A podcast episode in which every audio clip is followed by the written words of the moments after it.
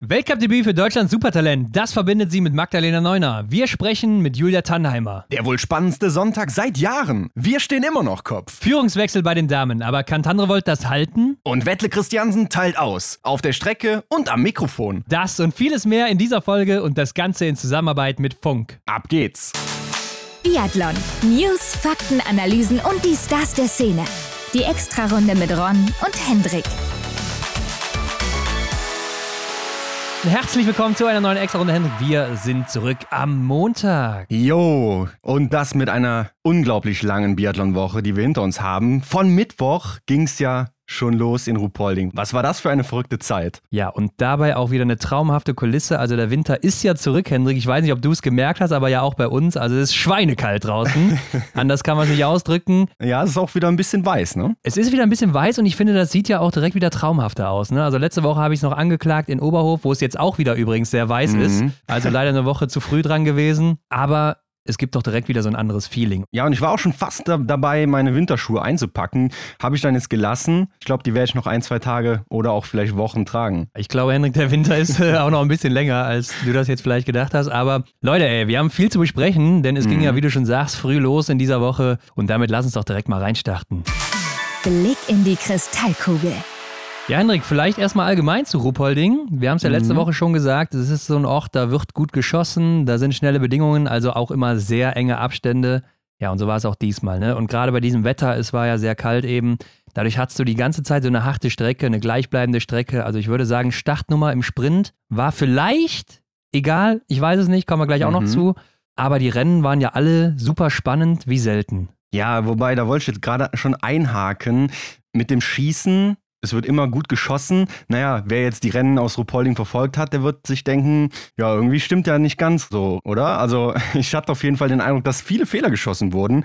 Aber ja, vielleicht lag es auch an, einfach an anderen Sachen. Ja, gucken wir uns gleich mal genauer an. Vielleicht bevor wir jetzt auch auf die Rennen eingehen, gab es ja vorab noch so ein paar Meldungen von einigen Damen und auch Herren, Mhm. Die sich jetzt vorzeitig erstmal zurückziehen. Ne? Einige brechen ihre Saison komplett ab, andere kommen vielleicht ja, schnellstmöglich wieder zurück. Also, ich habe hier auf meiner Liste stehen, zum einen Chloe Chevalier, die ist jetzt krank Mhm. gewesen vor Saisonstart, auch gar nicht reingekommen und die ist jetzt oder nimmt jetzt eine Pause, um dann auch schnell wieder zurückzukommen. Dann haben wir Emilien Claude, also auch wieder ein Franzose, der auch nicht so richtig reingekommen ist und wohl auch irgendwie krank geworden ist oder so. Ja.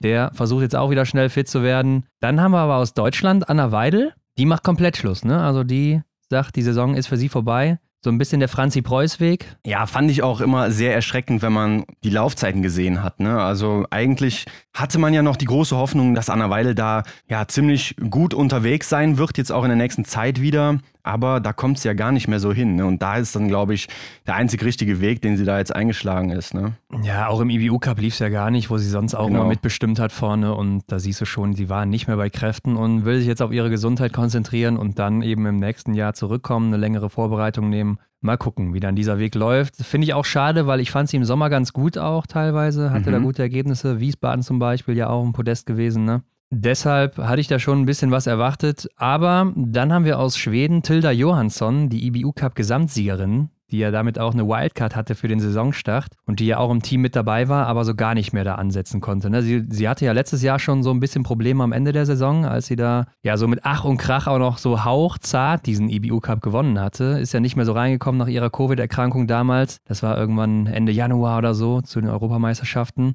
Und danach hatte sie wohl auch so mental und auch physisch ein schwieriges Jahr hatte noch diesen Fahrradsturz mit der Gehirnerschütterung und ist nicht mehr richtig reingekommen. Also hier wohl wirklich auch eine Pause auf unbestimmte Zeit, ne? Das hat mich auch schockiert, diese Nachricht. Gerade so als Gesamtsiegerin des IBU-Cups im letzten Jahr, da musst du doch eigentlich mental stark sein, oder? Dass du eben ja in der zweiten Liga einfach die Beste warst, auch wenn es dann knapp war, aber sie hat das Ding ja geholt, ne? Und da muss doch eigentlich so diese Selbstsicherheit mit am Start sein, dass man da wieder angreift. Ne? Aber da siehst du mal, wie so Schicksalsschläge oder auch dann einfach Unfälle, so diese Geschichte mit dem Rad, das ist ja dann auch ein Faktor, den, der einen übelst beeinflusst. Ja, und ich glaube, es könnte auch, oder gerade im Biathlon ist es sicher wie in wenigen Sportarten sonst, dass das Mentale so entscheidend ist, weil du ja auch dann am einen Tag zum Beispiel ganz oben bist und am nächsten Tag bist du ganz unten, weil du vielleicht ein paar Mal zu oft daneben schießt oder so.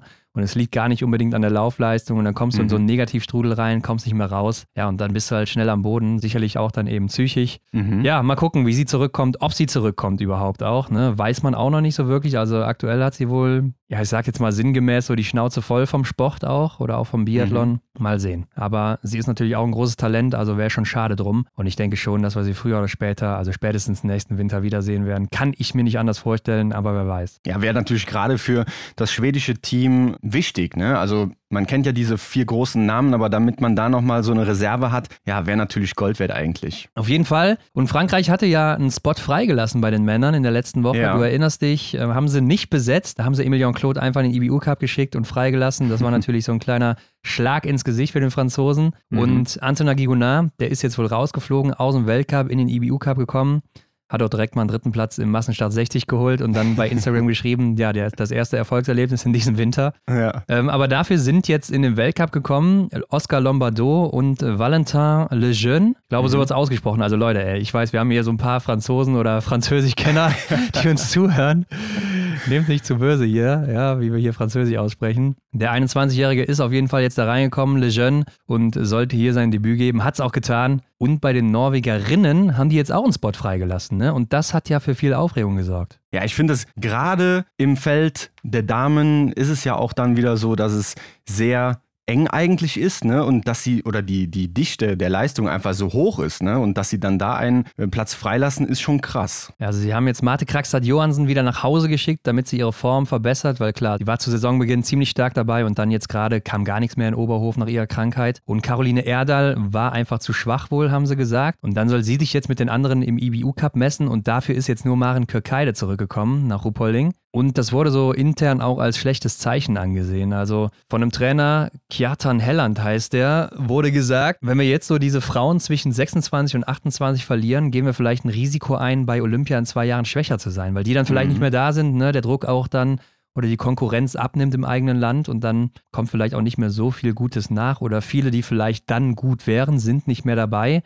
Das kann ja alles sein dadurch, weil wenn die sehen, da ist ein Spot frei und ich bekomme den nicht, ja, warum soll ich dann noch weiter Biathlon machen, wenn ich hier nicht berücksichtigt werde? Ne? Also das kann man sicher nachvollziehen. Ja klar, und irgendwann, wenn du halt dann auch in dieser Region siehst, dass es dann für dich nicht reicht, dann muss man sich ja auch einfach umorientieren. Das ZDF hat es ja auch am Wochenende mal thematisiert, das System in Norwegen. Wir hatten ja auch schon mal Patrick Oberegger bei uns zu Gast und er hat uns das auch mal geschildert, wie es da zur Sache geht. Und ja, dann ist es klar, dass man irgendwann sagt, so okay, dann lasse ich den Leistungssport mal sein. Ja, und äh, auf der anderen Seite habe ich dann immer so Lisa Hauser auch im Kopf als Beispiel, die erst mit 26, 27 so richtig durchgestartet ist. Ich meine, die war immer eine gute Schützin, aber da ist halt läuferig dann richtig abgegangen auf einmal.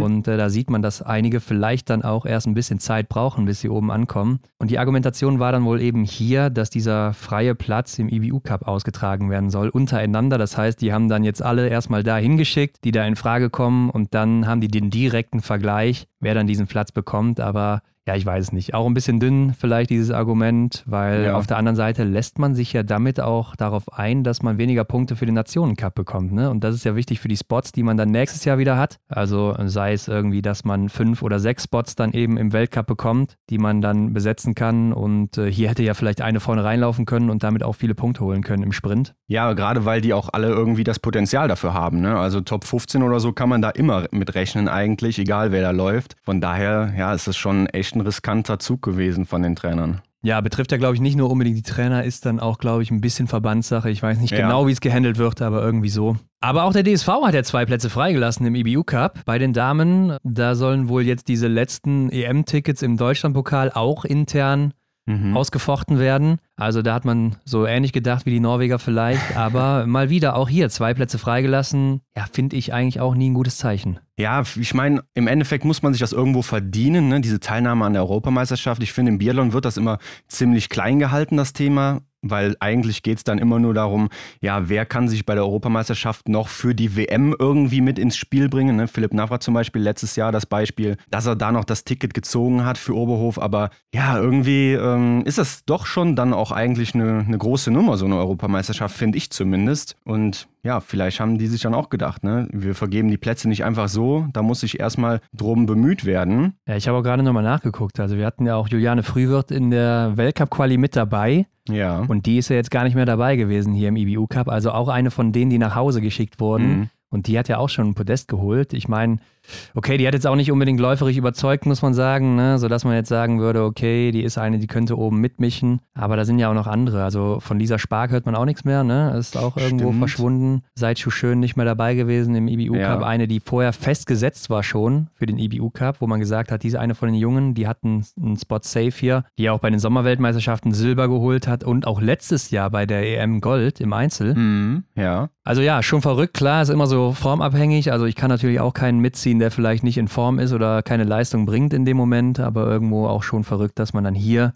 diese Plätze offen lässt, wo auch dann wieder vielleicht Leute abspringen könnten, ähnlich wie in Norwegen. Ist ja schon passiert in der Vergangenheit. Also wenn wir uns auch nochmal zurückerinnern an Flo Holland oder so. Ja, stimmt. Dann, dann ist man es auch irgendwann satt. Kann man auch verstehen, ne? Also die Sicht des Athleten oder der Athletin. Ja, wie gesagt, da muss man dann irgendwann reagieren und seinen Weg dann irgendwie finden. Aber damit genug dazu und lass uns abgehen in die Rennen. Wir fangen diesmal an mit den Männern und zwar war das erste Rennen für die Männer die Staffel. Und ja, Hendrik, ich hatte so das Gefühl hier in diesem Rennen, der DSV, der wollte was, oder? Also direkt von vornherein aggressiv reingegangen. An den Range Times haben sie gearbeitet, also da wurde richtig Feuer abgegeben. Nur leider hatte Benedikt Doll ein bisschen was dagegen beim Stehenschießen. Der hat dann ja leider die Strafrunden geschossen, die dafür gesorgt haben, dass man am Ende vielleicht dann nur Zweiter wurde. Man weiß es natürlich nicht, aber ich glaube, hier war der Sieg drin, weil Norwegen war auch nicht so überzeugend wie sonst und ja auch nicht in der gewohnten Aufstellung. Ja, genau, denn der größte, Johannes Tingesbö, der fehlte, ne? Der wurde nicht aufgestellt, beziehungsweise ich kann mir hier vorstellen, er hat gesagt, nee, Jungs, startet mal ohne mich. Dass man bei so einem großen Mann, ja, dass man da einfach sagt, willst du starten oder willst du nicht starten? Wie sieht's aus, ne? Und wenn er dann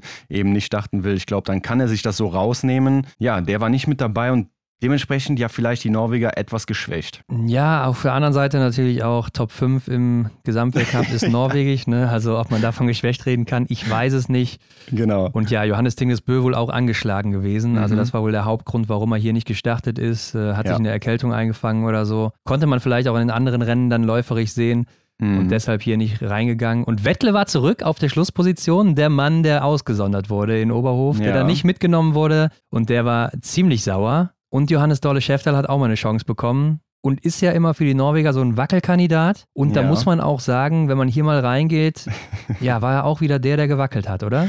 Ja, irgendwie verdient, ne? Also, ja, diesen Titel hat er irgendwie, den kriegt er, glaube ich, auch nicht mehr los. Und ja, ich würde mal sagen, das war jetzt dann auch für diese Saison wahrscheinlich sein letzter Staffeleinsatz, ne? Kommen ja auch nicht mehr so viele. Ja, das ist natürlich schwierig. Also wenn man sich dann auch die anderen Ergebnisse wieder anguckt im Nachhinein, die ja unglaublich Ja. gut waren von ihm. Aber ja, er hat wieder so am Schießstand gestruggelt. Ich meine, er ist gerade noch so der, der Strafrunde entkommen. Und wenn man sich dann eben diese Einzelzeiten anguckt, dann ist er immer noch der Zweite auf seiner Position hinter Sebastian Stalder und dann eben auch der Schnellste auf der Strecke logischerweise, weil er ist der schnellste Läufer im Weltcup und dann Mhm. Klar, putzt er die natürlich hier auch weg an so einem Tag. Aber trotzdem muss man doch am Ende sagen, die Norweger erwarten wahrscheinlich schon, dass er jetzt einen Sebastian Stalder wegputzt, oder? Also auch wirklich so, dass er da vielleicht auch richtig Zeit rausholt. Und ich glaube, das musste er hier auch zeigen, damit er so einen Platz auch wirklich bekommt bei einer Weltmeisterschaft. Ja, sehe ich auch so. Also er kann da wahrscheinlich viel mehr leisten als Sebastian Stalder, ne? Keine Frage, der Schweizer, der blüht auch so langsam auf, aber ja, irgendwo ja, muss man schon noch von, von einer anderen Klasse sprechen, glaube ich, gerade weil es einfach ein Norweger ist. Ja, und der, der sollte da eigentlich diesen gewissen Unterschied noch bringen, ja.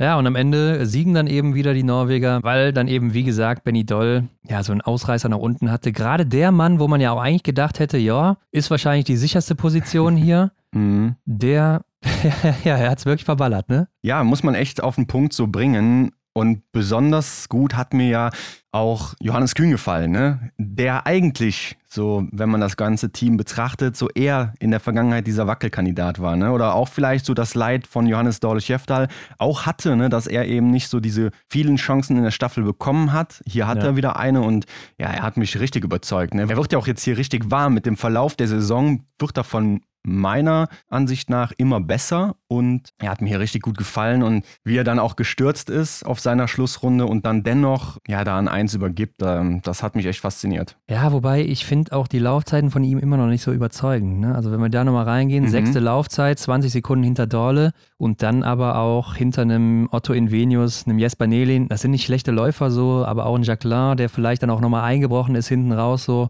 Da würde ich schon sagen, an seinen guten Tagen, da ist er denen davongelaufen oder zumindest ja. auch mit einem Jacqueline oder so mitgelaufen, oder? Mhm. Benny Doll genauso, ja. Also auch nur zehnte Laufzeit, 30 Sekunden hinter Martin Ponzilo-Oma und da ist ein Jonas Marecek vor ihm, ein Lukas Hofer, Taje Bö, okay, Niklas Hartwig, aber das sind so Leute, da würde ich eigentlich sagen, ja, die muss Benny schon in Schach halten. Ja, eigentlich schon. Ne? Also gerade der Name irgendwo, ja, das erwartet man und das kann er auch eigentlich. Ja, aber ich glaube, wir müssen auch hervorheben hier ganz klar Justus Strelo, der als erster oh, ja. übergibt natürlich, also starkes Rennen gemacht, generell eine starke Woche gehabt, das kann man an der Stelle ja schon mal vorwegnehmen. Total. Hier. Äh, unglaublich gut gewesen und natürlich wieder Philipp Navrat, der Beste auf der Schlussposition gewesen und auch läuferig hier der Stärkste gewesen. Also mhm. der hat mal wieder richtig hier einen rausgeholt und auch von Anfang an wieder gezündet. Und da muss ich doch wirklich sagen, das ist genau das, was man von ihm will und für mich einfach der geborene Schlussläufer. Also ich glaube, ich sage das schon seit zwei Jahren, äh, seit er damals auch in Novo Mesto mal Schluss gelaufen ist und gewonnen ja. hat mit der deutschen Staffel oder auch in Peking war er Schlussläufer. Da wollte man das eigentlich sehen, aber mittlerweile ist mhm. er ja mhm. so schnell geworden an der Range. Also der schießt so unglaublich schnell, zieht da auch einfach durch und genau so musst du ja agieren als Schlussläufer. Also ich finde, er zeigt auch nicht nicht mehr so wirklich diese Nerven. Der spult einfach sein Ding ab und das muss es sein. Er zieht einfach sein Ding durch, genau. So ist es. Und ich, ja, er gefällt mir auch immer besser, muss ich auch sagen. Also wir haben ja auch immer oft diese Duelle, gerade gegen Taye Bö zum Beispiel, ne? diese beiden ja. Kraftpakete da auf der Strecke. Das ist einfach toll mit anzusehen.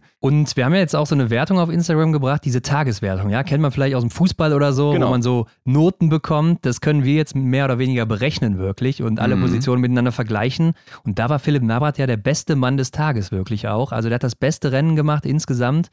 Ja, und damit auch absolut verdient. Und das sogar mit einem riesigen Vorsprung auch gegenüber dem zweiten. Mhm. Also da kann man schon sagen, Hut ab, Wahnsinnsleistung von ihm. Und das finde ich ja auch krass, dass er jetzt einer mittlerweile ist, der so von hinten dann einfach auch Full Risk geht, All In geht. Ja. Und dann nochmal versucht, was kann ich rausholen, ist mir auch egal, wenn ich nach hinten falle, aber ich gucke nur nach vorne ja, und das muss es eben sein. Ne? Also einfach perfekt hier. Ja, lass mich noch gerade einen ansprechen, und zwar Campbell Wright, der ja, ah, ja. mit Justus Strelo unterwegs war in dem ersten Durchgang.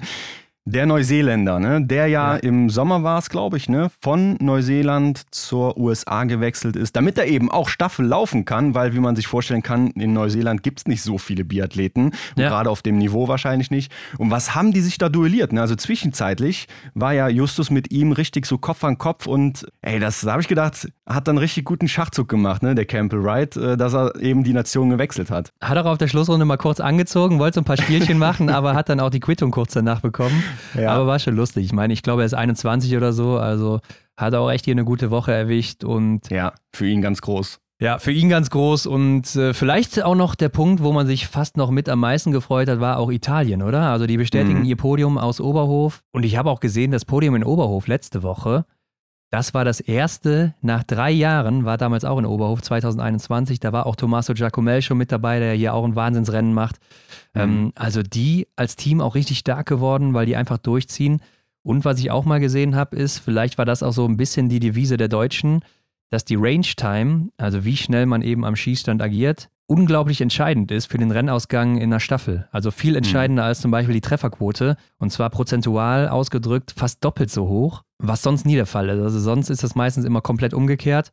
Aber hier eben durch die Nachlader hat das so viel Gewicht mit der Range Time, dass das vielleicht auch so ein bisschen die Devise vorher von den Trainern war, dass die gesagt haben, Leute, wir müssen hier schnell sein, dann können wir vorne mitspielen, weil läuferig sind wir gut. Und dann hast du ja den Punkt mit den Nachladern, du kannst dann meistens die Strafrunde noch vermeiden. Jetzt hat es hier nicht geklappt, aber hätte das funktioniert, dann hätte man wirklich vorne mitmischen können. Deshalb schade, dass es nicht geklappt hat.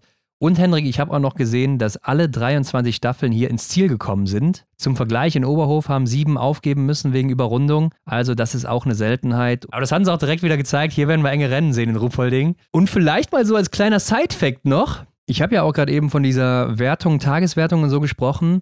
Das ist ja auch immer interessant dann für die Folgerennen, zum Beispiel für den Sprint, weil dann oft Leute, die da gut performt haben, gerade auch läuferig, dann auch in den Einzelrennen danach gut performen. Also hat man auch in der Vergangenheit immer gut beobachten können oder auch bei den Frauen später nochmal. Mhm. Die, die hier gut waren, die sind auch meistens dann im Sprint oben mit dabei oder irgendwo zumindest läuferig oben zu finden. Also das schon mal ein ganz guter Indiz, so eine erste Staffel, bevor es dann in die Einzelrennen geht. Ja, ich finde es auch cool mit dieser Wertung, dass man einfach mal so einen handfesten Wert einfach hat. Und äh, ja, dann ist er auch noch farblich unterschieden. Ne? Und da hat man direkt äh, eigentlich auf einen Blick diese Antwort, ja, wie, wie gut ist denn der Athlet gerade oder die Athletin. Aber springen wir mal in den Sprint der Herren. Yes. Und das war vielleicht einer der spannendsten Sprints der letzten wow. Jahre. Also vor allen Dingen natürlich, weil Johannes Dingesbö im letzten Winter noch alle Sprints gewonnen hat, ähm, ist genau. es diesmal natürlich komplett anders, weil er nicht mehr ganz so stark oben mitmischt. Und ich war einfach irgendwie nonstop mit Kopfschütteln da beschäftigt, mhm. Hendrik, weil ich ungläubig unterwegs war. Wie kann das sein, dass da nach und nach immer noch mal einer kommt mit einer besseren Angangszeit auf der ersten Runde zum Beispiel und dann auch so Namen, mit denen man da gar nicht gerechnet hat? Mhm. Aber ganz oben am Ende Wettle Chance Christiansen vor Tommaso Giacomel und Taje Bö. Und ich glaube, wir müssen über diesen Wettle reden, denn der ist hier wirklich mit Wut im Bauch gestartet. Ja, klar. Ne? Du hast ja eben schon gesagt, der wurde für Oberhof aussortiert und kam dann jetzt hier zurück. Das war alles so geplant. Ja, welche Antwort kann man den Verantwortlichen denn besser geben als diese? Ja, und er hat auch nachher dann schön gesagt, Rache ist süß, oder? Also letzte Woche war ich noch der deprimierteste Biathlet der Welt, heute bin ich der glücklichste der Welt, also es ist einfach verrückt. Und er meinte auch, er hatte einen kompletten Blackout von dem Rennen, also er wusste mhm. gar nichts mehr danach, also er konnte nicht mehr wiedergeben, wie das sich irgendwie angefühlt hat oder wie es war beim Schießen oder so. Und das wäre bei ihm wohl häufiger mal so der Fall. Er sagte dann auch, ja, ich habe jetzt Staffel gewonnen, ich habe jetzt hier den Sprint gewonnen, ich fliege jetzt nach Hollywood und lass mir ein Skript für einen Film schreiben. Das wird dann sicher auch irgendwann einen Oscar gewinnen. Und ich ja. bin dann in der Hauptrolle der Sänger. Also ist anscheinend seine Rolle, hier Sänger zu sein. Mhm. Äh, es gab ja auch mal ein Interview von ihm, wo er wirklich gesungen hatte. Ne? Ich weiß nicht mehr, mhm. Goodbye Argentina oder sowas, irgend so ein Lied. Okay, erinnere ich mich jetzt nicht mehr dran, aber ja, ich meine, den Norwegern kann man ja eigentlich alles zutrauen. Ne? Die sind ja immer für den Spaß zu haben. Ja, also gerade er natürlich auch, ähm, also hat mich auch sehr gefreut, also ist ja auch wirklich verrückt. Überleg dir das mal, du wirst ja. ausgemustert. Er war nämlich richtig sauer darüber, ne? Er hat sich auch die ganze Zeit bedeckt gehalten, um mhm. dieses äh, Debüt von Johann Olaf Botten in äh, über Oberhof nicht zu überflügeln damit oder zu beeinträchtigen. Ja.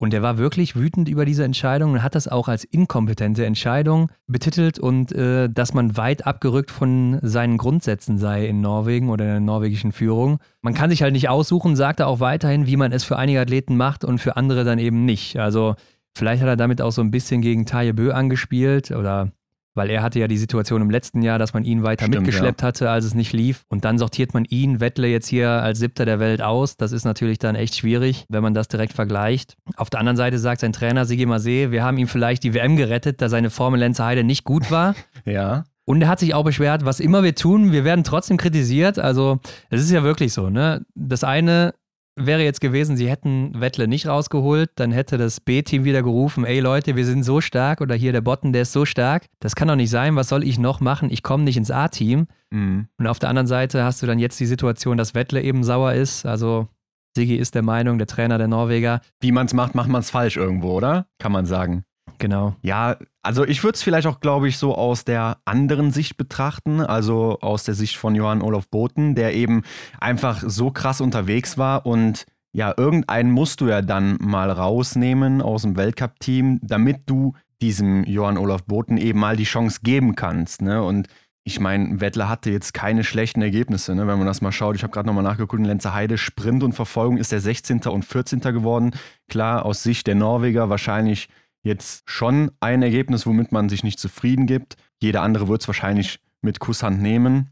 Aber ich glaube, er ist auch dann im Massenstart wieder Fünfter geworden, oder? Genau, das, das hat er geschafft. Ich weiß jetzt nicht, wie die Ergebnisse von Taye dann zu dieser Situation dann waren, aber ja, ist immer schwierig. Ne? Ich finde das gerade bei den Bös immer so ein Thema, wo man dann denkt, ja gut, da wird vielleicht auch tatsächlich mit zweierlei Maß gemessen. Ja, auf der anderen Seite haben sie es natürlich dann auch zurückgezahlt, beziehungsweise Taye dann eben im Januar, wo er dann wieder durchgestartet ist und dann bei auch, der WM. Ja. Also ich konnte das letztes Jahr schon nachvollziehen, weil auch in Strömsheim sich intern noch nie gegen ihn durchgesetzt hatte. Und das sehen die Trainer ja, ja auch, was wir alle nicht sehen oder auch die Journalisten vielleicht nicht immer sehen. Wettle hatte wohl aber auch Lungenprobleme vor der Saison. Also mhm. wir erinnern uns ja vielleicht auch noch an diese Situation schon schön. Da ist er nicht gestartet, weil er auch auf dem Ohr nichts mehr hören konnte. Ja, ja. Und er musste wohl auch irgendwie zweimal Antibiotika nehmen, was er davor in seinem Leben wohl noch nie getan hat. Mhm. Ähm, also hat ihn wohl auch heftiger jetzt erwischt und er konnte irgendwie deshalb auch nicht so wirklich sein, sein ganzes Können abrufen im Dezember und hat aber wohl auch irgendwie kommuniziert oder seinen Training dann auch so ausgelegt, dass er sich mehr auf die WM fokussiert, also mehr Richtung mhm. Februar. und deshalb vielleicht auch die Leistung noch nicht ganz so gut war und dann war er eben auch nochmal sauer, dass man ihn dann rausgeschmissen hat. Und bei Stühler war es ja übrigens auch so, ne? Der hatte auch Lungenprobleme irgendwie vor der Saison. Also der hat ja auch einen YouTube-Kanal gestartet, Stühler Holm Lagreit. Ja und äh, hatte das da auch mal so ein bisschen angesprochen, dass er ja auch irgendwie Belastungsasthma hat oder wie das heißt. Also mhm. durch diese Kältebelastung haben das ja oft diese Wintersportler und ihm das jetzt auch irgendwie durch eine Krankheit stark auf die Lunge geschlagen ist und er deshalb auch in Östersund so krasse Probleme hatte und läuferig gar nicht klar kam. Ja, ist schon krass, wie sich das auswirkt und deshalb haben beide wohl auch eher so Richtung WM wirklich geschielt und deshalb Wettle hier der Leidtragende gewesen und super sauer, aber ich glaube besser, wie du schon sagst, Henrik, kann man das nicht zurückzahlen. Ja. Ich meine, auch dann hier die zweite Laufzeit zu haben, ähm, unglaublich stark hinter Johannes Dolle Schäftal, der mal wieder der schnellste hier ist. Ja, besser kannst du es nicht machen. Nee, aber Tommaso Giacomel, für ihn geht es ja auch richtig auf gerade. Ne? Also hat mich auch richtig gefreut. Du hast eben schon die Herrenstaffel angesprochen. Da war er auch wieder richtig impulsiv an der Ziellinie unterwegs. Und hier wird er jetzt einfach Zweiter mit einem Fehler sogar. Hat mich persönlich richtig gefreut für ihn. Ja, 17 Sekunden Abstand, also hätte er den nicht geschossen, hätte er tatsächlich hier auch gewonnen. Und das mhm. ja dann nicht, wie wir gerade eben gehört haben, über die Laufzeit, weil da ist er nochmal ein gutes Stück hinter Wettle, sondern der ist in der Range-Time übelst schnell. Ne? Also sechs schnellster Schütze hier gewesen. Wettle dagegen hat sich da ein bisschen Zeit gelassen, aber es hat sich am ja. Ende ausgezahlt und deshalb ist er eben auch vor ihm, aber eben auch, weil er dann getroffen hat natürlich. Trotzdem, er hatte gedacht, Tommaso Giacomel, dass er gewonnen hat. Also er hat ja auf der letzten Runde sich auch noch gegen Taille durchgesetzt und ja. äh, war nach dem zweiten Schießen noch Vierter, ist dann im Ziel gewesen, Erster gewesen und er hat sich ja richtig gefreut, du hast es wahrscheinlich gesehen, direkt Richtung Publikum und er hatte wirklich gedacht, er gewinnt. Ja, aber dann kam Wettle eben noch. Trotzdem finde ich es immer cool zu sehen, wie er sich freut, oder? Ja klar, ich finde ihn auch immer äh, so auch sehr sympathisch, so wie er sich in Interviews oder so gibt. Er war ja auch bei uns schon mal zu Gast. Also ja, echt, echt eine interessante Story bei ihm und ja, irgendwie vermisse ich so seinen, seinen Duellpartner Niklas Hartwig aktuell, ähm, denn letztes Jahr ging es ja da richtig rund um die U25-Wertung. Die hat er jetzt wahrscheinlich erstmal so, ja, nicht im Sack will ich sagen, aber ähm, schon guten Vorsprung. Ja, sieht ganz gut aus zur Zeit, das stimmt. Wobei, einige haben sich auch gewundert in den Kommentaren bei uns, dass er jetzt hier plötzlich, plötzlich in Anführungszeichen, so weit oben ist, auch läuferig. Obwohl er ja auch, wenn man sich das letzte Jahr nochmal anguckt, auch so richtig erst im Januar durchgestartet ist oder auch mit Antolz dann wirklich so richtig aufkam. Dann kam die WM mhm. und dann hinten raus wurde er immer besser. Also ich glaube, das ist jetzt einfach genau der gleiche Zyklus wie letztes Jahr und ähm, dass er jetzt auch wieder eine größere Rolle spielt als noch äh, dann zu Beginn des Winters. Und das war aber auch ein Punkt, der mich gewundert hat und da habe ich mich eben gefragt, weil wir ja am Anfang gesagt haben, harte Bedingungen, vielleicht fair für alle, Startnummer egal, aber hinten raus kamen ja immer welche, die noch mal schneller waren mhm. und dann auch welche, wo ich jetzt sagen würde, hätte ich denen jetzt nicht unbedingt zugetraut. Also zum Beispiel Justus Strelo hat ja ein krasses Rennen hier hingelegt, ne, ist Sechster geworden am Ende mit einem Fehler aber auch läuferig unglaublich stark. Der hatte ja hier, wenn ich hier nochmal reingucke, die vierte Angangszeit. Also der war der viertschnellste auf der ersten Runde. Ja. Was man von ihm ja so gar nicht gewohnt ist, ist dann auch hinten raus noch ein bisschen eingebrochen pro Runde ein bisschen mehr verloren jeweils. Auch so ein Eric Perrault kam dann plötzlich vorne noch darum. Und dann die großen Namen, die man vorne erwartet, so Johannes Tinges Bö, frühe Startnummer, Sebastian Samuelsson, die findest du erst auf der ersten Runde auf Platz 8 und 9. Ne? Also die Leute, mhm. die eigentlich auch so die, die Top-Zeiten immer setzen im Sprint auf der ersten Runde. Ja, ist schon merkwürdig. Ich finde, wenn man so einen Johannes Tingesbö oder Samuelsson auch sieht, bei dieser ersten Zwischenzeit, wo sie dann vielleicht ein großes Ausrufezeichen setzen, denke ich immer, boah, geil, das wird, wird interessant, wird spannend. Und so bei Justus beispielsweise denke ich dann immer so, oh oh, nicht, dass er sich ja, übernimmt, ja, ne? weil man eben weiß, stimmt. dass er jetzt nicht zu den stärksten Athleten auf der Loipe gehört. Und da geht es dann halt eher darum, sich das Rennen auch vernünftig einzuteilen, was er ja auch oft gut macht. Ne? Und, äh, aber das sind so diese zwei Gefühle, die ich immer habe. Ja, hast du absolut recht. Also ist ja auch so, ohne das jetzt böse zu meinen, aber mhm. ist ja auch irgendwo logisch. Das war beim Philipp Navrat ja auch immer der Fall. Mittlerweile ja. hat es ja, also kann er es gut rüberbringen bis zum Ende.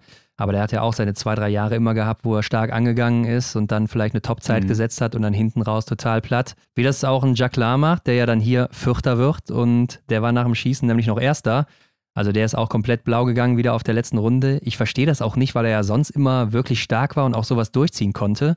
Mhm. Also echt ein Mysterium, aber schießt auch hier nochmal alle Scheiben weg. Also ich glaube, das tut ihm auch nochmal gut, dass er hier so weit vorne gelandet ist. Aber vor ihm ist auch noch Taje Bö. Und der fand ich, hat was Interessantes gesagt auf der Pressekonferenz. Er meinte nämlich, dass in Ruhpolding vielleicht mehr Spannung im Kopf ist, weil man weiß, man braucht hier ein perfektes Rennen, um vorne mitzumischen. Also das ist ja mhm. genau das Ding. Es sind einfache Bedingungen. Der Schießstand ist einfach, wenig Wind meistens. Also du weißt, du musst hier meistens wirklich alles wegschießen. Also mit wegschießen meine ich natürlich treffen, ne? nicht daneben schießen. und natürlich auch gut laufen. Und wenn du einen Fehler machst, dann bist du oft schon hinten dran und das, meint er, macht es vielleicht noch ein bisschen schwieriger hier aufzutreten. Kann gut sein, ne, dass das eben so ein Punkt ist, der da sehr, sehr mit reinspielt. Wäre dann eigentlich was für unseren Mentalmeister Stühlholm Le Greit, ne, der Norweger, ja. wird aber hier nur Zehnter. Ja, ist dann nicht so sein Tag gewesen, genauso wie für Johannes Dinges Bö, der gesagt hat, er war vielleicht wieder bei 100 Prozent, nachdem er die Staffel ausgelassen hat, aber irgendwie noch nicht voll recovered. Also mhm braucht anscheinend noch ein bisschen Zeit. Und du hast es ja auch mitbekommen, wahrscheinlich in Oberhof, er hatte die Stockmarke gewechselt nach zwölf ja. Jahren. Also seit seiner Karriere, seit er im Weltcup unterwegs ist, so, hat er eine Stockmarke gehabt und die hat er jetzt gewechselt, weil mhm. er wohl jetzt immer so eine Wunde oder so eine wunde Stelle bekommen hatte zwischen Daumen und Zeigefinger, also wo diese Schlaufen dann sind. Ja. Und er hätte da jetzt verschiedene Längen getestet und so und das hat alles nicht funktioniert und deshalb ist er jetzt zu einem anderen Hersteller gewechselt. Wahrscheinlich war das Geld auch ganz gut dann da, könnte ich mir vorstellen, weil zufällig ist auch der Vertrag ausgelaufen zur selben Zeit. Aha. Aber ja, deshalb jetzt nach zwölf Jahren mit einer anderen Marke unterwegs, schon kurios. Ja, ich finde es auch generell kurios, dass das dann der Grund sein soll, ne, den er angegeben hat, dass er eben da diese Abschürfung hat da, oder eben diese Probleme an der Hand plötzlich nach zwölf Jahren. Also das ist doch auch schon irgendwie ein bisschen komisch. Aber er hatte sogar ein paar Beweisfotos davon. Ja, kann natürlich sein. Vielleicht haben die irgendwas geändert und es hat nicht mehr funktioniert. Wer ja. weiß. Du hast aber eben ja auch Campbell Wright angesprochen. Der hat hier eine neue Karriere-Bestleistung hingelegt mit Platz 12 und sich auch sichtlich gefreut im Ziel, wurde direkt von seinem Trainer oder was auch immer es war umarmt oder Betreuer. Ja. ja, der kommt auch immer besser in Fahrt. Wie gesagt, er ist 21 Jahre alt, also da kann man noch ein bisschen was erwarten. Was können wir noch zu den Deutschen sagen, Hendrik? Ich würde sagen, Philipp Horn hat mich sehr überzeugt mit einer starken Laufzeit und ansonsten haben wir hier noch alle irgendwie mit einem Fehler zu viel eingeschlossen, auch Justus, ne? Hätte er den nicht weggeschossen, dann wäre er hier nämlich zum Beispiel auch noch aufs Podium gelaufen. Ja. Und er ja so ein guter Schütze, der Beste sogar aktuell im Weltcup. Mhm. Ich habe aber gesehen, er hat in den Sprints bisher immer geschossen. Also im ersten eins, dann null, dann eins, dann null und jetzt wieder eins. Also der nächste, wissen wir dann, ist dann bei der WM, wird also ein Nuller-Sprint. Ja, kann man ja dann schon mal fürs Tippspiel äh, im Kopf halten. Aber er ist ja auch unglaublich schnell in der Range-Time, ne? Also da ist er der schnellste ja. an dem Tag. Unglaublich, das beherrscht er einfach sehr, sehr gut. Ähm, das mit dem einen Fehler zu viel unterschreibe ich so. Roman Rees, der weicht natürlich da leider von ab. Rang 45 nur für ihn mit drei Fehlern. Ja, und das ist ja auch wirklich schade. Ne? Also läuferig kommt da auch nicht mehr rein nach der Krankheit. Dann dazu läuft das Schießen nicht. Und das ist ja eigentlich auch immer das, was so vielleicht diese wirklich starken, konstanten Athleten auszeichnet. Wenn sie läuferig nicht so gut sind, dann schießen sie aber besser.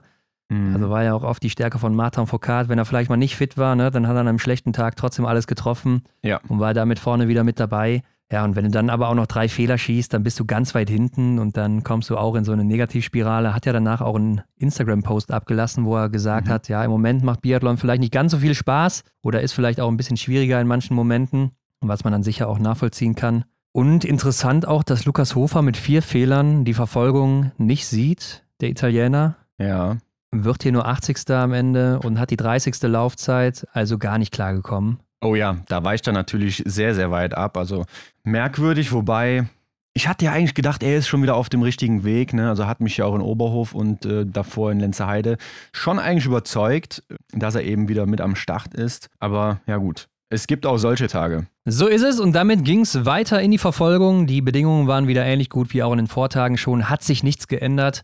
Und Wettle hatte ja einen ganz guten Vorsprung, ne? 18 Sekunden. Mhm. Ich meine, das ist jetzt ganz komfortabel, aber es ist ja noch nicht mal ganz eine extra Runde, ne? Also da brauchst ja. du schon noch ein bisschen mehr vielleicht. Aber ansonsten auch wieder ein sehr, sehr enges Rennen hier. Und das macht natürlich unglaublich viel Spaß zu gucken. Und Hendrik, ja, ich glaube, es war vielleicht das beste Rennen der letzten, wann war Peking? 2022, ja, der letzten zwei mhm. Jahre. Also Peking, ich glaube, Mixstaffel war vielleicht nochmal eine Nummer besser, auch weil es da um ja. mehr ging. Aber das hier haben wir auch schon ewig nicht mehr gesehen. Gerade die Schlussrunde, ne, auf die willst du hinaus, das war ja brutal. Also nach dem letzten Schießen gehen fünf Athleten vom Schießstand im Prinzip zeitgleich, ne? Ja, also Wahnsinn. Erstmal Wettle vorne alleine weg, schießt beim letzten Schießen zwei Fehler. Taje Bö war noch kurz hinter ihm, ne? Der hätte das mhm. nutzen können, schießt aber auch zwei Fehler. Und dann hast du die Verfolger, Johannes Dolle Schäftal, Johannes Tingesbö, Emilien Jacquelin und Justus Strelo. Die schießen null Fehler. Und alle fünf, also Wettle dann eben noch dazu, sind dann gleich auf auf dieser Schlussrunde und dann mhm. geht's um alles. Ne? Also fünf Leute um Platz eins bis drei. Besser kann es nicht sein. Und am Ende setzen sich dann trotzdem wieder diese drei Norweger durch und natürlich ein kleiner Johannes Daule Schäftal, der mich mal wieder an den tasmanischen Teufel erinnert hat, den du hoffentlich in der Zwischenzeit mal gegoogelt hast, Hendrik. Ja, ich habe mal nachgesehen, ich weiß jetzt, wen du meinst, hab diesen kleinen Teufel dann auch natürlich jetzt im Kopf, wenn ich ihn sehe. Ja, ähm, ja war, schon, war schon genial. Ja, an diesem einen Anstieg, wo er dann davonzieht und die einfach keine Chance mehr haben. Und da zeigt er einfach nochmal, warum er der beste Läufer ist momentan ja. und auch der King der Schlussrunde. Ja, das war, also das liebe ich, ne? Das liebe ich wirklich am mhm. Biathlon, wenn man diese Fights auf der Schlussrunde hat. Und das hatten wir echt so lange nicht mehr, gerade bei den Männern schon lange nicht mehr. Ja. Gerade um diese Top-Positionen. Also oft ist es ja auch so, dass du vielleicht dann nochmal so eine Lücke hast zwischen Platz 1 und 2 und 2 und 3 und dann ist klar auch Spannung drin. Aber nicht, ja. dass alle so wirklich hintereinander wie in einem Zug da wegziehen.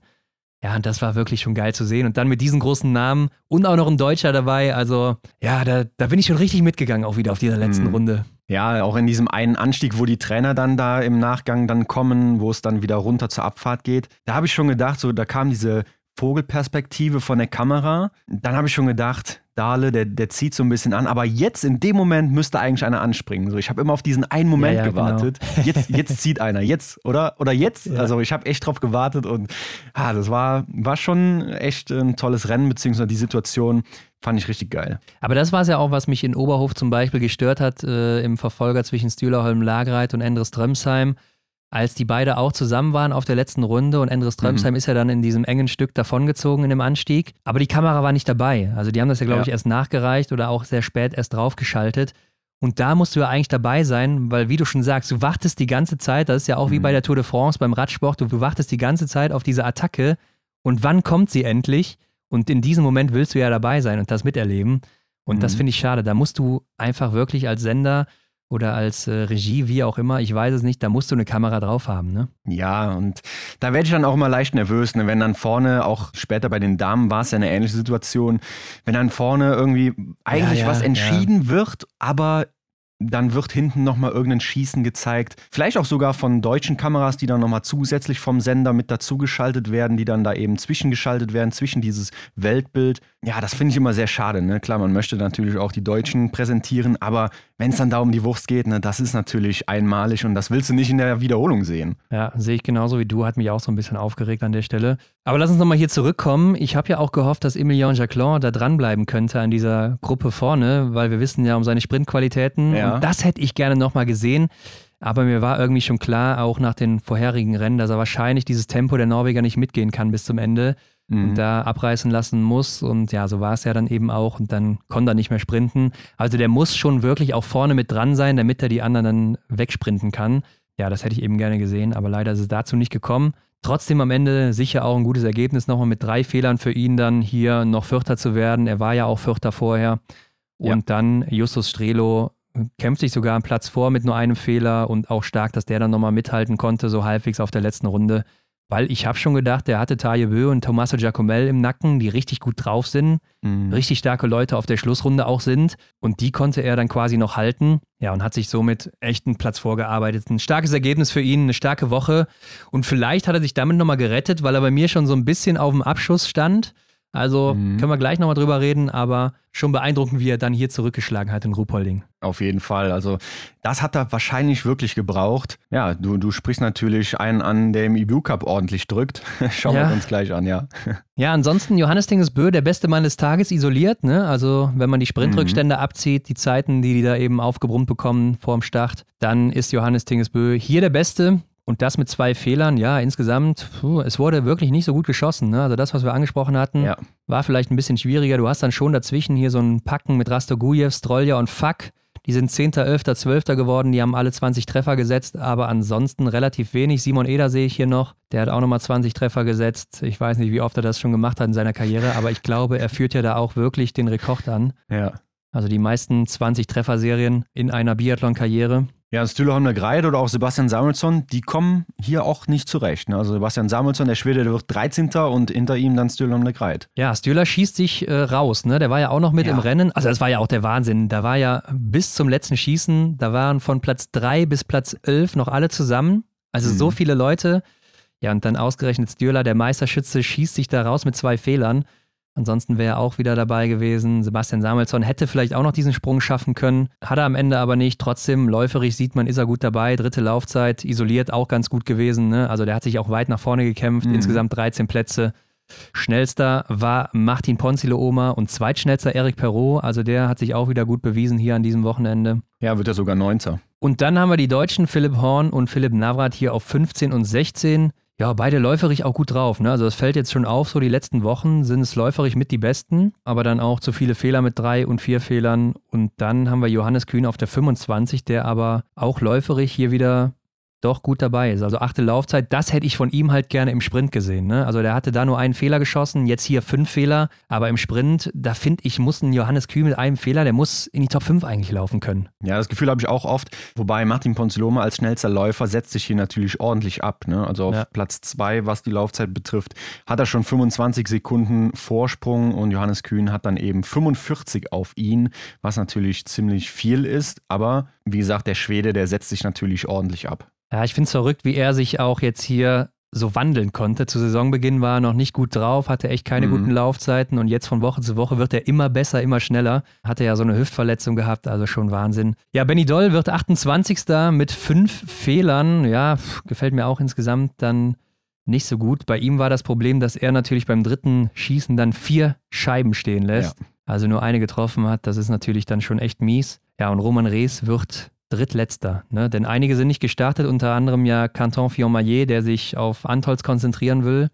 Der mhm. ist nur 33. im Sprint geworden und hatte da wohl kein, ja, keine Hoffnung mehr für diesen Verfolger hier. Wenn du siehst, es läuft nicht, ne, dann macht es auch wenig Sinn, da irgendwie nochmal weiterzumachen, finde ich zumindest. Also er wird auch seine Gründe haben. Ja, aber Roman Rees auch läuferig, 43. Zeit nur. Also das war kein gutes Rennen hier. Ne? Isoliert ist er auch nur auf Platz 4 von hinten. Also ja, das ist, ist wirklich nicht gut gewesen hier. Und damit vielleicht schon in einem kritischen Zustand, ich weiß es nicht. Gucken wir gleich auch nochmal drauf, Hendrik. Aber lass uns ja. doch dann an dieser Stelle auch mal auf den Gesamtweltcup-Stand blicken bei den Herren.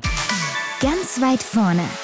Ja, Johannes Dingesbö, der Mann in Gelb, bleibt weiterhin ganz oben vor seinem Bruder. Ja, Tajebö hinter ihm und dann kommt jetzt Johannes Daule Schäftal, der hat Endres Drömsheim überholt.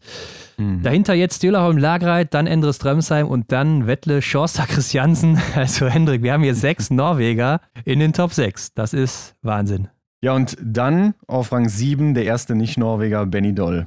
Ja, Best from the Rest äh, auf Platz 8 schon wieder Martin Ponzilo Oma. Also hat sich auch so ein bisschen unter dem Radar da durchgeschlängelt. Ne? Also mhm. hat man auch nicht so wirklich auf dem Schirm, aber ist konstant wieder oben mit dabei durch seine läuferische Klasse. Ja, macht das echt gut. Und dann neunter Philipp Navrat stürzt auch ein bisschen weiter ab. Schade, weil der kann eigentlich auch mehr. Tommaso Giacomel in den Top 10 und der hat jetzt auf den nächsten U25-Verfolger, Eric Perrault, schon ja, gute 127 Punkte, 128 genau. Mhm. Ja, also da hat er schon ein bisschen Luft mittlerweile. Genau, also ja, jetzt kann man schon überlegen, ne? Das, das könnte auch schon fast reichen, wenn er so ein bisschen noch weiter zieht, ne? noch ein paar Top-Ergebnisse bringt, dann hat er die Wertung auf jeden Fall schon im Sack. Aber er kann natürlich auch krank werden oder was auch immer, einen Ausfall haben und die anderen ja. vielleicht auch eine Streak. Ne? Das ist ja auch mhm. so, wenn du vielleicht gar nicht so viele Punkte insgesamt hast und dann vielleicht mal eine Streak hast, wo du auf dem Podium stehst oder vielleicht sogar mal einen Sieg holst. Und Eric Perrault kann man durchaus zutrauen ja, dann mhm. könnte es auch vorkommen, dass er vielleicht dann nochmal rankommt oder eben auch Niklas Hartwig. Also der kann sicher auch mehr, als er bisher gezeigt hat, auch wenn er und Sebastian Stalder im Sprint ein ganz gutes Ergebnis hatten. Ja. Aber ja, Justus Strelo ist auf der 12, Johannes Kühn auf der 13, also auch wieder sehr, sehr gut. Philipp Horn ist jetzt auch hier 21. Ja, Hendrik, ich denke, der wird dann auch in Antolz mit noch im Massenstart dabei sein. Da müsste schon einiges passieren. Denn mhm. Platz 25, da sind es auch nochmal 30 Punkte circa. Abstand zu Jakob Fack oder 26 ist es ja sogar, das sind dann schon 40 und ja, die müssen ja auch dann erstmal Punkte sammeln. Philipp sammelt auch noch ein paar Punkte hoffentlich. Also sollte safe sein an der Stelle, der Massenstart mhm. für Philipp Horn, denn man muss ja in die Top 25 kommen oder eben dann ansonsten Top 5 des Weltcup-Orts sein. In Antholz wäre das dann der Fall. Genau. Das wäre vielleicht ein Ding für Roman Rees, der momentan 28. ist, falls er noch dabei ist. Ja, das ist die große Frage. Falls er dabei ist, ja, ich meine, ja, das ist schwierig, ne? Also, obwohl er schon in Gelb war und einen Sieg schon geholt hat, ist dann auch komisch, wenn er nicht mehr dabei wäre, oder? Ja, gucken wir uns gleich mal an, was im IBU Cup noch passiert ist. Und damit gehen wir über zu den Damen, Hendrik. Ja, die hatten natürlich auch eine Staffel auf dem Programm. Und zur deutschen Aufstellung, ähm, Janina Hettich-Walz Sophia Schneider, Franziska Preuß und Hanna Kebinger gehen an den Start. Das heißt, Vanessa Vogt hier nicht dabei. Ja, hatte wohl noch ein paar Probleme nach ihrem Sturz in Oberhof und wollte sich dann wohl vorerst hier mal schonen. Und Janina Hettich-Weiß hat dann ihre Stammposition, würde ich es mal nennen, eingenommen, die Ja. Nummer 1. Ne? Also Startläuferin Vanessa Vogt ja meistens immer. Hanna Kebinger ist dafür auf die Schlussposition von Franzi gegangen, die dann wiederum auf die 3 gerückt ist. Ja, kann man nachvollziehen, diese Aufstellung, denke ich. Aber am Ende reicht es damit nur zu Platz 3. Es gewinnt Frankreich vor Schweden. Aber trotzdem auch hier wieder eine spannende Staffel. Also selten haben wir auch hier so enge Abstände gesehen, auch so lange im Rennen. Also wenn wir Mhm. uns das mal angucken beim dritten Wechsel, da war Deutschland noch erster, dann Schweden, Frankreich, aber auch nur sechs Sekunden auseinander. Und dahinter hat so immer noch, ja, vielleicht Italien und Schweiz, wenn die ein gutes Rennen machen in, in Schlagdistanz aufs Podium Ja. auf jeden Fall, wenn auch vorne Fehler fallen. Trotzdem, die großen Favoritinnen, Norwegen, für mich zumindest, die nehmen sich direkt raus. Ne? Also Marit. Ishol Skogan, die hat hier keinen guten Tag erwischt. Ja, direkt zwei Runden kassiert, ne? Und damit war es dann auch vorbei. Also ich glaube, da war die Spannung auch wirklich dann da, auch im Team, ne? Also das will man natürlich gar nicht sehen. Am Ende werden die hier Zehnte. Ich glaube, das war, jetzt müsste man mal in die Gesch- Geschichtsbücher gucken, aber das ist schon ewig her. Ja, kann ich dir jetzt so auch nicht sagen. Ähm, verbessern sich natürlich immer mit jeder Position wieder so ein bisschen, aber ich glaube auch, die Luft war raus. Patrick Ja. Oberegger hat es auch vorher im Interview gesagt, dass hier Laborbedingungen herrschen und wahrscheinlich Mhm. das Rennen am Schießstand entschieden wird. Und ich fand es dann schon auch ja, beeindruckend zu sehen, wie die überhaupt nicht mehr rangekommen sind. Also die hatten ja gar keine Ja. Chance mehr, irgendwie hier noch großartig aufzuholen. Wenn wir uns auf der zweiten Position ja einfach mal Caroline Offigstadt-Knotten angucken, die ist mit einem Nachlader ja auch gar nicht mehr rangekommen. Ich meine, Ja. die hat, ich weiß nicht, ob sie läuferig rausgenommen hat, sie hat auch nur die elfte Laufzeit oder sie war vielleicht auch nicht so ganz gut drauf, aber keine Chance mehr, da irgendwie vorne noch mitzumischen. Nee, sehe ich auch so. Also, aber als Athletin oder als Athlet kann ich mir jetzt auch nicht vorstellen, wenn ich an Position 2 bin, dass ich dann das Tempo rausnehme und, und ich entscheide im Prinzip dann, ja, dass dieser Rückstand, den wir jetzt hier haben, nicht mehr aufholbar ist oder so. Hat man ja schön an Philipp Navrat auch gesehen, ne, nach dem Chaos von Benny Doll, wenn ich das so sagen darf. Ja. Also glaube ich nicht. Vielleicht war sie dann da auch gar nicht so fit, ne, wie sie sonst vielleicht unterwegs ist. Ja, auf, ich kann mir aber nicht vorstellen, dass sie da schon das Rennen dann aus der Hand gegeben hat. Ja, kann ich mir auch nicht vorstellen. Wenn, dann hätten die Trainer so kommunizieren müssen mit dem Team intern, aber Ja. Kann ich mir auch nicht vorstellen, dass die sagen, ey, nimm raus, weil eigentlich hast du ja immer die Hoffnung, dass hier noch ein bisschen was geht bis zum Schluss. Mhm. Und auch in der Staffel kann immer viel passieren, aber wie Patrick das vorher schon gesagt hatte, keine Chance hier noch irgendwie ranzukommen. Aber wo du es gerade ansprichst, man hat es ganz gut gesehen, dann im Ziel, Schlussläuferin natürlich Ingrid Landmark-Tandrevold bei Norwegen, die ist auch ungefähr gleichzeitig im Ziel gewesen mit äh, Anna-Maria Lampic. Und die hat ihr dann irgendwie so auf die Schulter gehauen, also jetzt so spaßeshalber, ne, hey, weil ich glaube, die waren unterwegs auf der letzten Runde, haben sich da so ein bisschen Ja. gebettelt. Und Ingrid ist aber einfach ohne Reaktion weggelaufen, also die war, glaube ich, auch schon ein bisschen bedröppelt, dass es hier nicht ganz so gut funktioniert hat an dem Tag. Mhm. Also da siehst du auch, das nimmt die schon mit, ne? Ja, klar. Also wenn du an den Start gehst, gerade als so eine Athletin, ich meine, man kennt es ja auch aus dem Hobbybereich, ne? Wenn man irgendwas macht, so dann will man es auch so machen, dass es nachher Erfolg hat oder Ja. ähm, sich selber irgendwie toppen will mit seinen Leistungen. Und ja, da ist es ja nochmal extremer, damit verdienen die ihr Geld und dann da willst du natürlich immer abliefern. Auf jeden Fall. Ja, ansonsten, Frankreich holt es natürlich vor allen Dingen wieder über Gilles Simon, die hier wieder eiskalt unterwegs ist. Ja. Also unglaublich jedes Mal, was jeder für Serien rausfeuert. Wir wurden ja auch darauf hingewiesen, Hendrik, dass Jean Richard nicht Jean Richard ausgesprochen wird, sondern Jeanne Richard. Ich Ja. hoffe, das war jetzt auch richtig an die Französisch-Fans da draußen. Und die sagte wohl nachher, ja, I'm living the dream, ne? Ich lebe hier den Mhm. Traum. Sie hat nicht damit gerechnet, dass sie überhaupt noch dabei ist in Ruhpolding, als sie nach Oberhof berufen wurde. Ja. Und jetzt hat sie hier den ersten Sieg in ihrer Karriere im Weltcup geholt, also schon beeindruckend. Die konnte es gar nicht fassen. Ähm, so schnell kann es gehen, ne? Ja, krass. Ich meine, man kann den Leuten ja natürlich auch immer wieder nur vor den Kopf gucken. Man weiß nicht, wie es in ihr abging, ne? aber die braucht ja auch nur einen Nachlader und macht einen guten Job am Schießstand. Das finde ich auch immer so bemerkenswert, dass dann auch diese jungen Athletinnen, die dann da klar im IBU Cup schon Erfahrung gesammelt haben, aber dann jetzt hier auf der großen Bühne dann mit am Start sind in einer Staffel, die natürlich auch viel wert ist, ne? auch gerade so für, für ja eben die ganze Nation irgendwo, ganz klar ja, dass sie dann da einfach auch gerade mit dem großen Publikum im Nacken da so cool bleibt, das ist schon echt, echt toll. Ja, das sehe ich auch so. Also erste Staffel, erster Sieg. Besser kann es nicht laufen für die 21-Jährige aus dem IBU Cup, die da führt. Wahnsinn! Und Justine Brezat-Boucher, die war ja auch gar nicht mit dabei. Stimmt, ja. Die Frau in Gelb, die hat sich wohl geschont. Also die fokussiert sich auf den Gesamtweltcup-Sieg, ganz klar. Ich meine, die hat eine ganz gute Mhm. Position da. Kann man, glaube ich, nachvollziehen, dass man sich dann hier rausnimmt an der Stelle. Ist Macht ja auch Sinn. häufig so gemacht worden in den letzten Jahren. Ähm, auch gerne Ruhpolding so eine Position, wo das gemacht wird.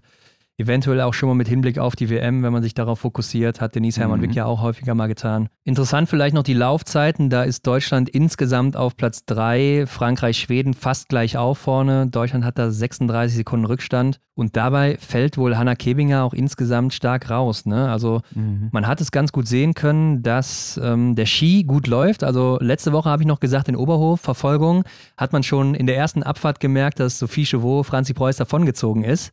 Ja. Und hier war es genau umgekehrt. Beide waren ja auch wieder auf Position 3 unterwegs, Chauveau und Franzi Preuß. Und in der Abfahrt ist Franzi ihr davongezogen mhm. oder sie konnte auch ziemlich länger in der Hocke bleiben als Chauveau, musste nicht so viel arbeiten und trotzdem ja, ist man hier ein bisschen zurück und Hanna Kevinger hat auf ihrer Position nur die achte Laufzeit und dann 46 Sekunden Rückstand auf Elvira Oeberg, ähm, ist da im Bereich von Amy Baserga oder auch, ja, vielleicht nach Jislova, Jakiela aus Polen. Also das sind jetzt nicht so unbedingt die Namen, wo man sagt, das sind die Laufstärksten im Weltcup. Ja, ich glaube, gerade in der Phase, in der Hanna Kebinger ist, die vielleicht auch so auf Roman Rees jetzt zutrifft, ich glaube, da, da muss man echt äh, auf die Zähne beißen und durchziehen, ne? weil das macht, glaube ich, nicht so wirklich Bock. Es ist halt sehr schade, weil sie hat halt viel, viel höheres Potenzial. Also für mich ja. war sie ja vor Saisonbeginn die stärkste Deutsche ähm, mhm. So habe ich sie eingeschätzt, dass da eigentlich noch mehr geht und durch diese Krankheit, also da sieht man auch einfach wieder, was Krankheiten ausmachen im Weltcup. Man muss sich das auch ja. mal vorstellen. So ein Trimester, das geht meistens über zwei, drei Wochen oder so und dann bist du vielleicht mal krank. Und mhm. jeder, der schon mal länger krank war, der weiß auch, das zieht sich vielleicht zwei Wochen und dann ja, brauchst du nochmal irgendwie ein, zwei, vielleicht sogar drei Wochen eher, um wieder auf dein altes Level zu kommen. Ja, und mhm. wenn du dann aber vielleicht auch wieder früher einsteigst oder so, vielleicht sogar zu früh, wie das bei Roman der Fall war oder vielleicht auch bei Hanna, ja, dann zieht sich das eventuell noch länger und das wird dann nachher echt so ein Teufelskreis, wo du nicht mehr richtig rauskommst. Ja, und am Ende ist die Saison komplett für die Katz, ne? Also du hast jetzt hier fast zwei Trimester schon ja über den Haufen geworfen. Ja, das muss echt hart sein, gerade auch so für den Kopf, wenn du überlegst, du arbeitest den ganzen Sommer dafür und ja. dann wirst du kurz vor dem Winter krank oder während des Winters, während dem Anfang sozusagen, ja, und dann, dann zieht sich das durch die ganze Saison und du kannst im Prinzip dann im äh, April, Mai oder so dann ja, im Prinzip wieder da anfangen. Also das muss echt hart sein. Ja, und die beste Frau des Tages hier Laut Wertungsindex, Hendrik, Mona Bronson, ja, wir haben eben gesagt, mhm. das ist ein ganz gutes Zeichen für den Sprint, die auch gesagt hat, sie liebt Ruhpolding. ja, und wenn wir da mal reingucken in den Damensprint, dann ist die Frau auch hier auf dem Podest. Platz zwei hat sie sich geholt mit zehn Treffern, ja. neue Karriere-Bestleistung und das in einem Alter von 33. Also Hut ab, in dem Alter nochmal so draufsetzen zu können. Mhm. Auf der Pressekonferenz meinte sie, dass sie äh, Lampic so ein bisschen als Zugpferd hatte. Also sie ist wohl an ihr ja. vorbeigelaufen und konnte nicht mithalten, aber sie hat sie halt immer wieder so gesehen, noch in der Ferne und hat sich dann an ihr orientieren können, dass sie wusste, okay, ich bin gut dabei oder kann vielleicht hier noch mal ein bisschen Tempo machen. Ja, und Anna-Maria Lampic, die ehemalige Langläuferin, dann als Zugpferd zu haben, die auch hier wieder die schnellste ist im Sprint, wie so häufig halt. Ich glaube, viel besser kann es nicht sein, ne? Ja, sehr geil. Ne? Auch, dass halt mal wieder eine andere Schwedin oben steht als nur Elvira Oeberg und Hanna Oeberg, wo es ja dann, ja, muss man auch ehrlich sagen, gerade noch nicht so gut läuft. Ne? Ja, klar. Ich meine, Elvira wird hier Fünfte mit zwei Fehlern, äh, Läuferich ja. Dritte, also insgesamt ganz gut, aber eben mit zwei Fehlern da, ja, da geht halt nichts. Ne? Aber sie war froh, dass sie in der Range-Time so schnell war. Also fünfte Range-Time hier gehabt, mhm. ist wohl ein Ding, wo sie aktuell dran arbeitet. Hatten wir auch vor dem Winter mal angesprochen, dass sie an ihrem schnelleren Schießen gearbeitet hat. Ja. Hat sich hier ausgezahlt und da war sie sehr happy drüber. Aber wenn du dann zwei Scheiben wegschießt, dann bringt dir das auch nichts. und ich fand, bei ihr hat man gesehen, auch gerade liegend hat sie ja diese Fehler geschossen. Ich glaube, das wird langsam mental. Weißt du, du siehst ihr mhm. so im mhm. Gesicht, Gesicht an, wo sie dann aufgestanden ist, boah, nee, schon wieder zwei Fehler liegend. Ja. Und ich glaube, das ist was, das, ja, wenn du das nicht gut verarbeiten kannst, dann schleppst du das nachher mit und dann bist du nachher in so einer Falle wie vielleicht Lisa Vitozzi. Also nicht ganz mhm. so extrem, aber ich glaube, da, da kann sich das schnell entwickeln, ne? Ja, dass man einfach auch diese Szene dann nicht mehr aus dem Kopf bekommt ne? und die immer wieder in diesem Moment dann abruft. Das kann ich mir auch echt vorstellen, dass es dann ja sehr beeinträchtigt und dass man da vielleicht gar nicht mehr so gut rauskommt. Ja, na, Janina Hettich-Walz hatte ja auch nochmal Respekt vorm Stehenschießen eine Zeit lang ja. oder wirklich auch von Angst gesprochen da. Ja, und das sind so Punkte, die können dich natürlich gerade im Biathlon sehr mitnehmen, weil es eben mental am Schießstand so entscheidend ist. Mhm. Ja, ich hoffe, es geht bei ihr noch weg, denn äh, ich meine, Gesamtweltcup ist natürlich noch drin. Aber es wird natürlich auch nicht leichter, wenn man dann mehr Fehler schießt. Ja. Aber ja, es siegt hier Hendrik, Ingrid Landmark-Tandrevold, auch hier fehlerfrei geblieben, perfektes Rennen und Lisa Vitozzi landet dann hinter Mona Bronson auf der 3. Ja, und Ingrid Landmark-Tandrevold doch auch ähnlich wie Wettle Christiansen mit einem guten Vorsprung, 18 Sekunden. Ja, damit kann man auf jeden Fall gut in eine Verfolgung starten. Ja, aber auch hier läuferig die zweite gewesen, also viel besser kannst du es nicht machen. Nee. Und es gab große Aufregung vom NRK, also norwegischem Fernsehen, dass Ingrid Landmark-Tandrevold wohl nicht gezeigt wurde. Ne? Also man hat es ja mitbekommen oder eben nicht mitbekommen, dass sie eben nicht gezeigt wurde beim Schießen. Sie war ja dann auch gleichzeitig mit Vanessa Vogt beim Stehenschießen. Vanessa Vogt mhm. war Start Nummer 1, Ingrid Landmark-Tandrevold Start Nummer 3. Das heißt, Ingrid ist eine Minute später gestartet und war dann schon gleich auf mit Vanessa. Spätestens da konnte man absehen, Vanessa, die wird mit dem Ausgang des Rennens nichts zu tun haben. Ja.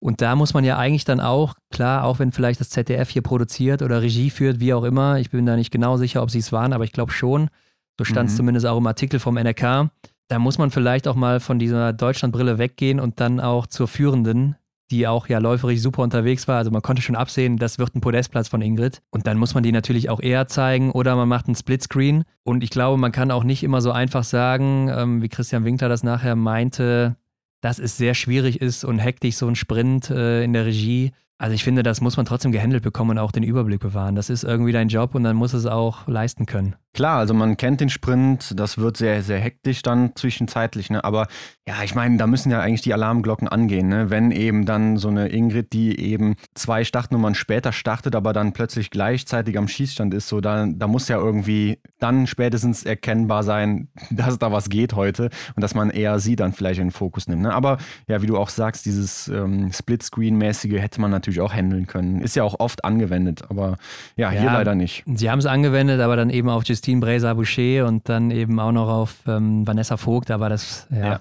Ich weiß nicht, zu diesem Zeitpunkt hat es wenig Sinn gemacht und da muss man echt dann mal die Brille abziehen und vielleicht auch wirklich gucken, wer liegt gerade vorne.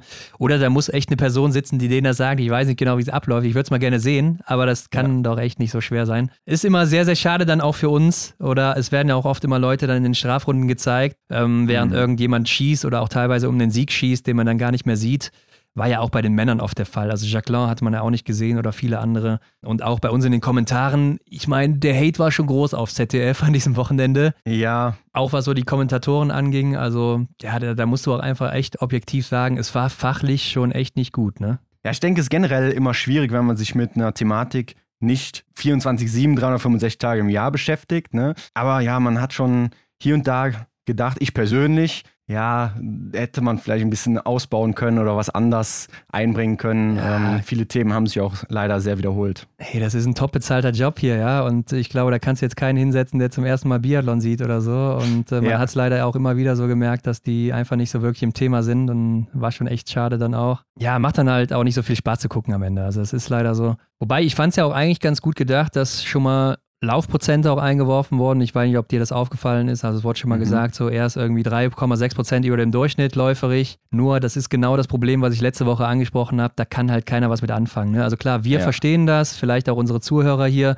die sagen auch, jo, kenne ich von euren Grafiken oder ich gucke mir auch im Datacenter die Sachen an. Ich kenne das. Aber ich sag mal so, der Casual-Zuschauer am Wochenende, der hat ja keine Ahnung, was 3,6 Prozent heißt. Oder man könnte dem ja. wahrscheinlich auch an den Kopf werfen, der ist 20 Prozent schneller als der Durchschnitt, dann wird er sagen, ja, okay, was heißt das genau. jetzt so, ne? das ist auch wahrscheinlich so das Problem, dass, dass viele Leute das gar nicht so sehr hinterfragen und ja, das dann einfach so hinnehmen. Ne? Und ja. fand ich auch äh, ein bisschen schwierig bei den Prozenten, was das Schießen angeht. Ja, also, das war vielleicht so eine kleine Orientierung, dass man weiß, okay, der Athlet, der ist schon echt gut am Schießstand. Aber man weiß ja nicht, hat der jetzt dann nur 20 Scheiben bisher in der Saison beschossen oder hat der schon 200 beschossen? Ne? Also ja. das ist natürlich immer so die Frage, die man dann vielleicht noch stellen muss. Ja, also es muss einfach dieses Wertungssystem da rein, ne? ganz klar, äh, damit man direkt weiß, okay, das ist eine gute Zahl, das ist eine nicht so gute Zahl. Auch diese Vergleiche zwischen Stehen und Liegen schießen, die hinken natürlich auch, weil liegend mm. wird ja tendenziell deutlich besser geschossen als stehend äh, bei den meisten im Feld. Und ja. Wie dem auch sei, lass uns hier weitergehen, Hendrik. Janina Hettich-Walz, beste Deutsche auf der 6 mit 10 Treffern, sehr, sehr gut. Und dann mm. Franzi Preuß auf der 9 mit zwei Fehlern, sechste Laufzeit, also gut gelaufen. Und sie schießt ja leider die letzten beiden Schüsse weg. Ne? Also das ja. war ja podestentscheidend. Also zieht man die ab, ne? dann ist er Zweite hier, ganz knapp hinter Ingrid. Mm. Und vielleicht auch noch, wenn man dann diese Strafrunden, die sie in den Beinen hat, abzieht, könnte sie noch ein bisschen was dagegen setzen und hätte vielleicht sogar ja auch gewinnen können. Ja, und dass Franzi eigentlich viel zuzutrauen war, der Meinung waren ja auch viele andere. Ne? Wir haben ja natürlich wieder nach den Hot Takes gefragt und dann kamen echt viele Stimmen zu Franzi und auch den Siegen, die sie da vielleicht holen könnte. Ja, hören wir mal rein. Hallo, ich hätte einen Hot Take für Ruhpolding und zwar, dass Franziska Preuß Sprint und Verfolgung gewinnt. Mein Hot Take für den Weltcup in Ruhpolding ist, dass für Franziska Preuß in der Heimat alles aufgeht und sie den Doppelsieg in Sprint und Verfolgung holt. Vielen Dank dafür, das waren Antonia und Lara. Und schon verrückt, dass beide auch ausgerechnet dann auf diesen Doppelsieg plädieren. Ja, da war scheinbar echt was in der Luft, beziehungsweise wenn man sich überlegt, wie Franzi Preuß in der bisherigen Saison unterwegs war, ja, dann muss man doch auch ehrlich gestehen, das ist jetzt mal überfällig irgendwann. Ne? Ja. Also das muss noch kommen und naja, vielleicht dann bei der WM, ne? Aber sie war ja auch echt nah dran, also wie ich es gerade schon gesagt habe, und auch in der Verfolgung dann gleich. Also sie hatte es auch da in der Hand. Ja, auch da dann wieder am Schießstand leider nicht ganz hinbekommen am Ende. Sehr, sehr schade, aber trotzdem Top-Ergebnisse die ganze Saison schon über von ihr. Ja, die Frau in Gelb, Justine Breza-Boucher, mit zwei Fehlern hier nur Zwölfte geworden. Also die Serie reißt so ein bisschen, die Podestserie jetzt auch damit. Vierte Laufzeit, also nicht mehr ganz so überlegen, wie das noch jetzt in Oberhof Mhm. oder Lenzerheide auch war. Hier hängt sie auch ein bisschen zurück, schon 30 Sekunden hinter Lampic und auch schon ja, 17 oder so hinter Elvira und Ingrid. Ja. Also nicht mehr ganz so stark hier in Ruppolding. Vielleicht ist die Strecke auch nicht anspruchsvoll genug für sie, obwohl sie ja auch gestürzt ist, ne? Ja, sie hatte auch einen kleinen Strauchler hinnehmen müssen und äh, der hat sie dann auch in die Knie gezogen. Ja. Aber passiert dem Besten, ne? Ja, anscheinend ja. Und ich hätte es jetzt gerade fast vergessen, aber Julia Simon, da ist mir was aufgefallen. Ich habe mir die nochmal genauer angeguckt. Hat er Ja. hier schon wieder zwei Fehler geschossen im Sprint und die hat erst zweimal in ihrer Karriere null Fehler geschossen im Sprint. Also schon verrückt bei einer, wo man sagt, ja, ist eigentlich auch eine gute Schützin, zumindest so im Kopf immer mal wieder, ne? Und dann ist mir aufgefallen, sie hat insgesamt erst dreimal in ihrer Karriere alles getroffen, also da kommt nur noch ein Verfolger dazu. Das fand ich schon beeindruckend, weil sie ja auch gerade letztes Jahr viel gewonnen hat oder auch oft auf dem Podest immer steht Mhm.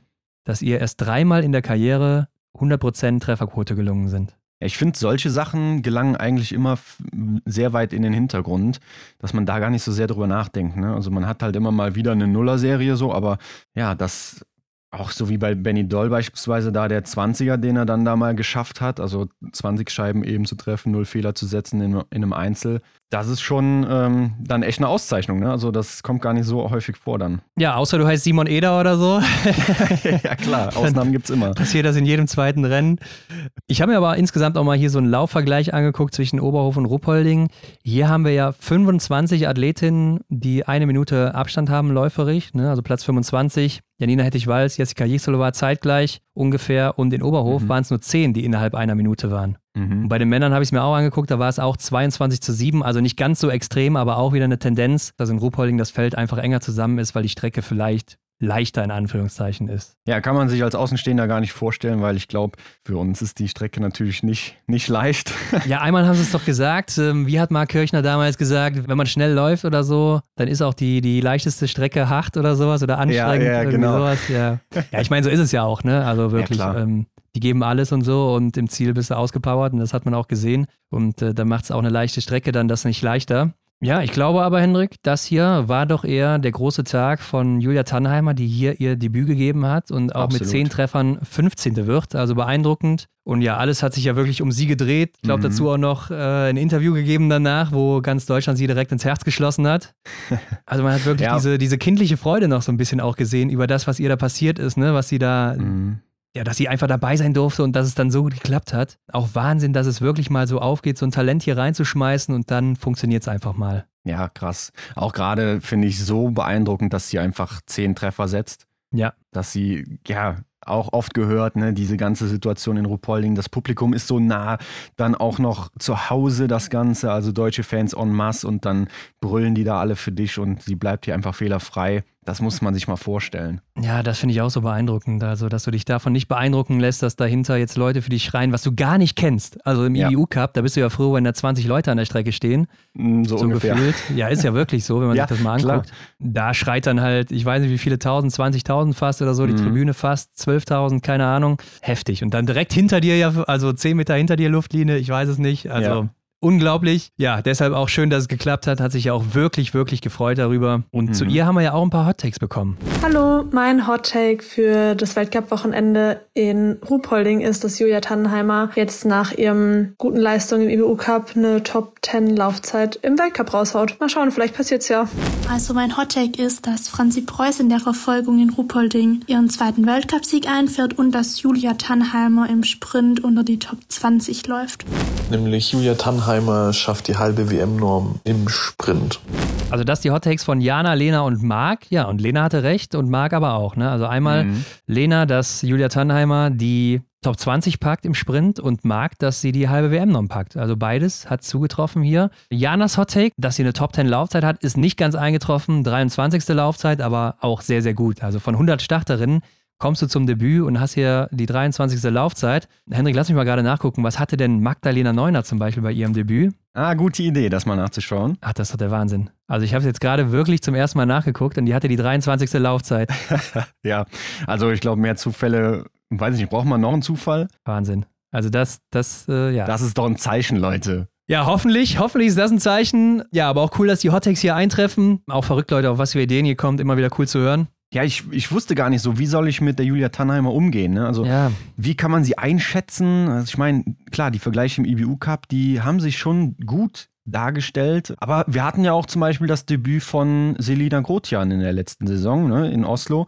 Und da hat man ja auch gedacht, ne, die ist richtig bereit, äh, um da durchzustarten. Klar, hat sich jetzt auch gut gezeigt, ne? aber ich finde hier Julia Tannhammer setzt noch mal einen drauf. Ne? Ja, also bisher auf jeden Fall, aber ich glaube auch, Selina hat schon noch die Nase vielleicht ein bisschen vorn. Ja, ist einfach auch nicht auf der Form, wo sie sein könnte momentan. Ne? Das ist ganz klar. Da ist sicher ja. mehr drin bei ihr. Aber Hendrik, wir wollten natürlich selber auch mal mit Julia reden und deshalb haben wir das getan. Ja, hören wir doch mal rein, was sie zu sagen hat.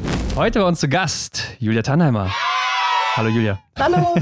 Hi. Julia, dein erstes Weltcup-Wochenende liegt hinter dir und du hast ja jetzt schon eine Nachtzeit, das alles mal so ein bisschen sacken zu lassen. Hast du überhaupt ein Auge zubekommen nach dem ganzen Trubel? Ja, doch, das ging schon. Eigentlich, ich glaube, kann es eh noch nicht so richtig realisieren. Die ganze Saison ist ja schon viel, viel mehr, als ich je gedacht hätte, dass ich das jetzt dieses Jahr schaffe. Und deswegen ging es halt gut zu schlafen. Stimmt, ja. du hast natürlich auch schon vor deinem Debüt ordentlich was gerissen, ne? keine Frage. Schauen wir uns gleich mal an. Gab es denn vielleicht sogar heute Morgen dann diesen berühmten Moment vielleicht so, wo du dachtest, krass, was da abging? Nee, noch nicht. Heute Morgen. Ich habe viel zu lange geschlafen. Ich habe bis um 10 nach 9 glatt geschlafen. Man muss mich dann okay. richtig beeilen. Ja, okay, um das mal gerade einzuordnen. Also, du bist seit 20 Minuten circa wach, würde ich sagen. Ja. Also, direkt richtig hier aus dem Bett in den Podcast rein. Aber dann lass uns doch direkt mal dabei bleiben. Im Sprint von Rupolding wirst du ja auf Anhieb wirklich 15 und du räumst dabei sogar alle Scheiben ab. Und das, Julia, stelle ich mir ja besonders schwierig vor, wenn ich da jetzt so stehe, die Fans direkt hinter mir und die jubeln ja bei jedem Treffer und man kennt ja diese Kulisse da in Ruhpolding.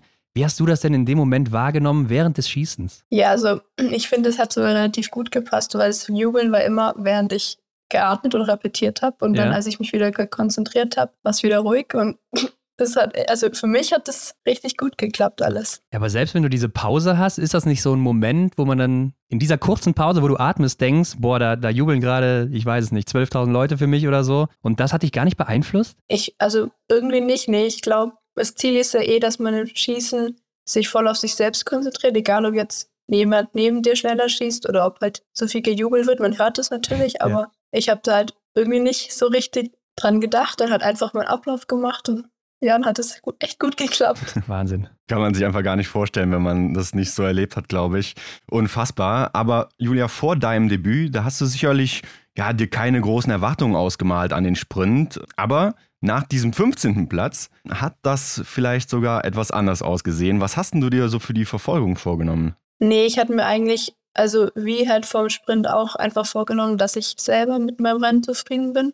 Und so war ich auch bei der Verfolgung. Klar, das war jetzt nicht so super wie im Sprint, aber so, für mich war es ein echt gutes Rennen. Und ja, das war eben mein einziges Ziel, dass ich halt einfach da zurückblicken kann und sagen kann, ja, ich habe es gut gemacht. Insgesamt war es ja ein echt geglücktes Debüt, also anders kann man es nicht bezeichnen. Und dabei ging ja auch dieser Rummel um deine Person schon recht früh los. Ne? Du warst schon Fokus Nummer eins vor dem Sprint, würde ich sagen, und danach auf jeden Fall. Und bei Instagram haben wir auch gesehen, du hast ja fast 10.000 Follower dazu gewonnen innerhalb von zwei Tagen. Also wie hast du denn selber diesen Hype um deine Person mitbekommen? Ja, also ich habe davor und jetzt auch jetzt echt nicht wirklich die Nachrichten gelesen, gerade Ja. weil ich das auch eigentlich gar nicht wissen wollte. Vor allem davor wollte ich das überhaupt nicht wissen. Mit Instagram habe ich das natürlich schon Ja. mitbekommen. Aber ja, es hat mich gefreut. Ich finde das cool. Ja, und da kommen natürlich dann auch immer schnell diese Vergleiche zu Neuner beispielsweise in den Medien auf. Und deine Trainer sagen aber ja auch, du bist eine absolute Rakete oder dir gehört die Zukunft. Lässt du denn sowas auch an dich ran? Nee, weil ich glaube, also jetzt bin ich noch nicht auf dem Niveau, auf dem man mal sein muss, um später gut zu sein. Und das ist ein langer Weg. Also es muss jetzt einfach die nächsten Jahre noch alles besser werden. Muss ich einfach im Training machen. Ja, klar, klar. Aber wenn jetzt sowas zu mir gesagt werden würde, ja, also wird leider nie passieren, muss ich sagen, aber ich glaube, da wäre ich jetzt schon auf so einem Höhenflug unterwegs. Wie schaffst du es denn da, so locker zu bleiben? Also, oder wir haben jetzt einen falschen Eindruck von dir, aber es wirkt zumindest so. Ja, ich versuche das immer alles recht realistisch, würde ich sagen, zu sehen, weil ich bin halt einfach noch nicht so gut wie eine Neuner und das ist ja oder müsste ja eigentlich jedem klar sein. Und ich glaube, ich habe auch gerade wegen der Schule einfach dann noch so viel, was nebenher ist, dass es jetzt gar nicht so ist, dass der Sport zurzeit halt alles für mich ist, wie es wahrscheinlich in den nächsten Jahren so sein wird, sondern es ist halt so, ja, die Hälfte, würde ich jetzt gerade sagen, Mhm. von dem, was mir gerade wichtig ist. Und ja, deswegen ist es eigentlich relativ gut, sobald ich in der Schule bin, ist so der Sport halt dieses andere. Und dann ist es halt in der Schulzeit, dass ich einfach nicht unbedingt an den Sport denke, sondern halt eher dann an die Schule und dann, wenn Training ist, denke ich an Sport, aber das ist dann halt nicht den ganzen Tag, sondern eben nur immer den Halten. Ja, uns ist sogar aufgefallen, du hast eine Gemeinsamkeit mit Magdalena Neuner und zwar, du hattest jetzt die 23. Laufzeit im Sprint und das hatte sie auch bei ihrem Debüt. Also vielleicht ein kleines Zeichen, ne? Wer weiß, also wir wollen den Druck nicht zu hoch hier aufsetzen an der Stelle, aber ist ja schon lustig, dass es so gekommen ist. Ja, ist schon witzig.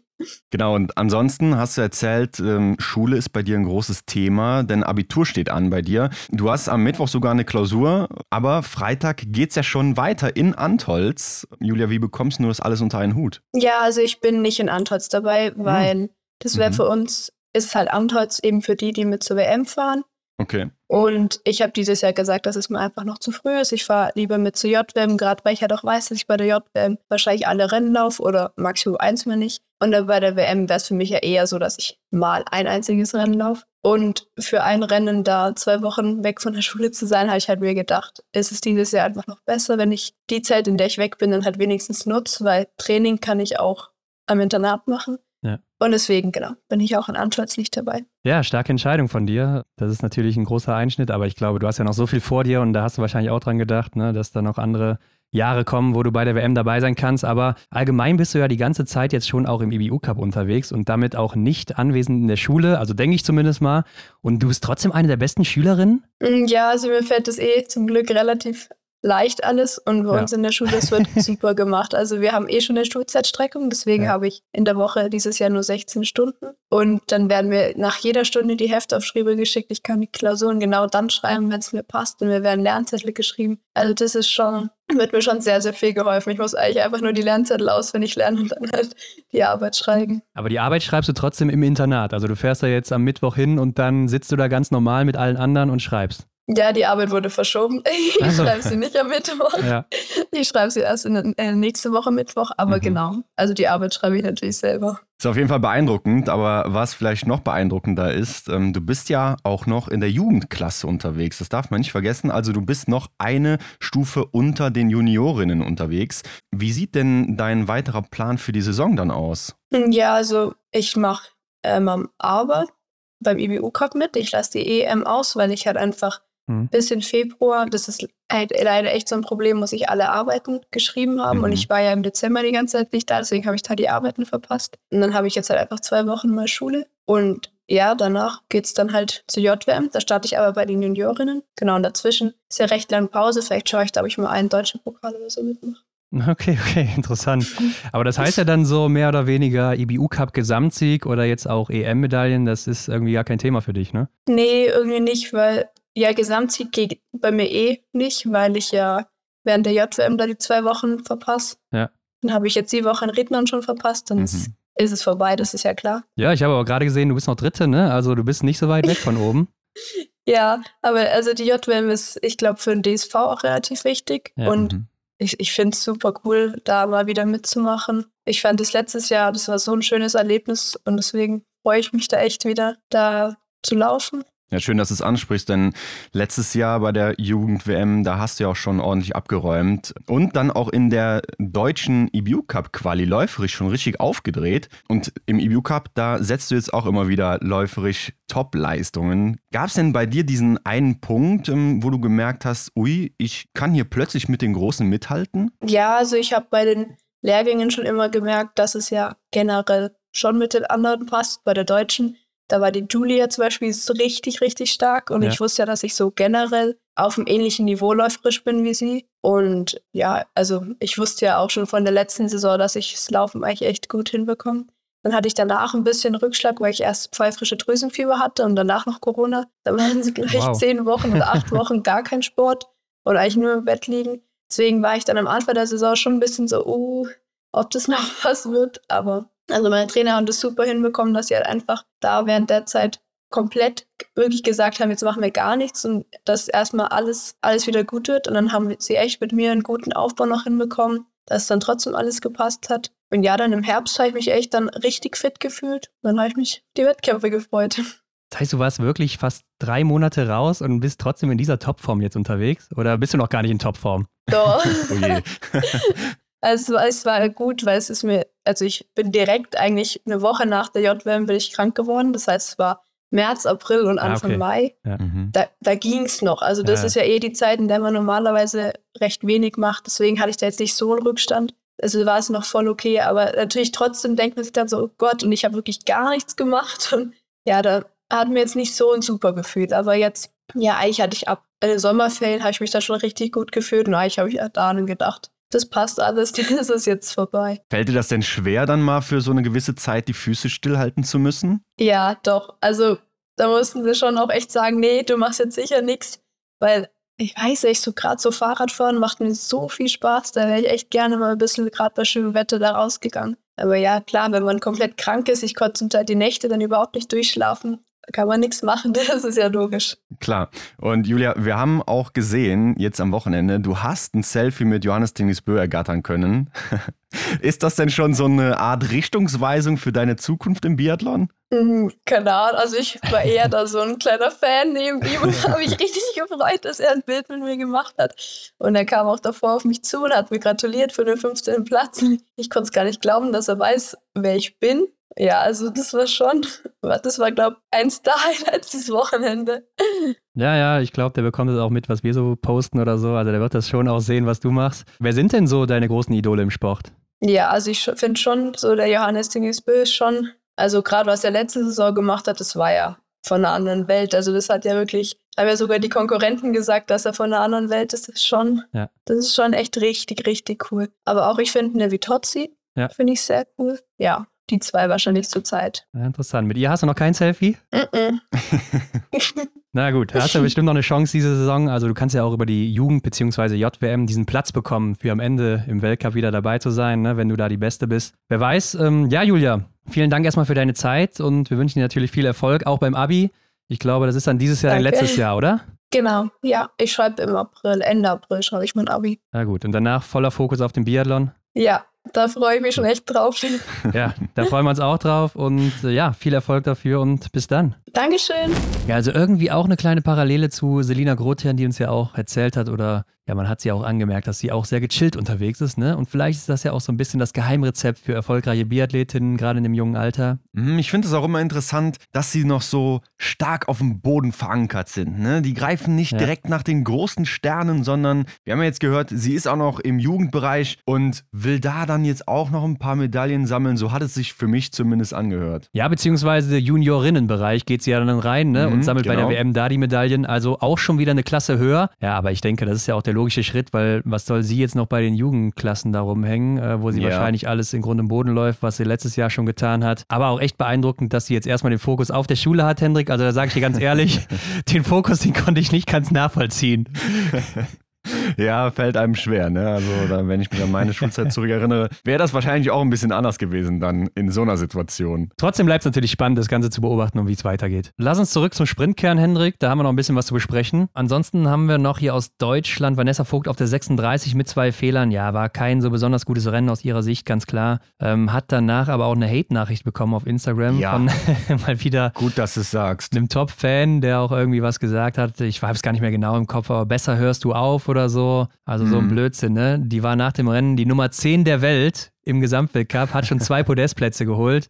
Klar, läuft jetzt vielleicht nicht rund, war jetzt auch ein bisschen angeschlagen, sicher durch den Sturz. Also auf was für Ideen manche Leute kommen, also da kannst du echt nur mit dem Kopf schütteln. Ja, unfassbar. Also man muss auch immer wieder dran denken. Ich habe das einmal mitbekommen, wo einer sich dann auch so zu so einer Sache geäußert hat, dass da eben immer Menschen hinterstecken, ne? hinter diesen Profilen, die man immer sieht auf Social Ja, Media ja, und so. ja. Und da muss man sich mal vorstellen, ja, du kriegst halt solche Nachrichten, ne? die auch irgendwo nicht gerechtfertigt sind, wenn man eben den restlichen Verlauf der Saison bisher betrachtet. Und ich, ich weiß nicht, was in solchen Leuten vorgeht. Ja, ich auch nicht. Und äh, für was die auch überhaupt Zeit haben und auf was für die Gedanken die kommen. Ähm, ich glaube, am Ende kann man einfach drüber lachen. Henrik, worüber ich aber nicht lachen kann, ist, dass mir aufgefallen ist, dass es nur noch zwei Sprints für die Wertung gibt, ne? Ja. Also es gibt natürlich noch den WM-Sprint, also aber für im Weltcup haben wir nur noch zwei Sprints, die in die Sprintwertung eingehen. Und dann war es das schon wieder.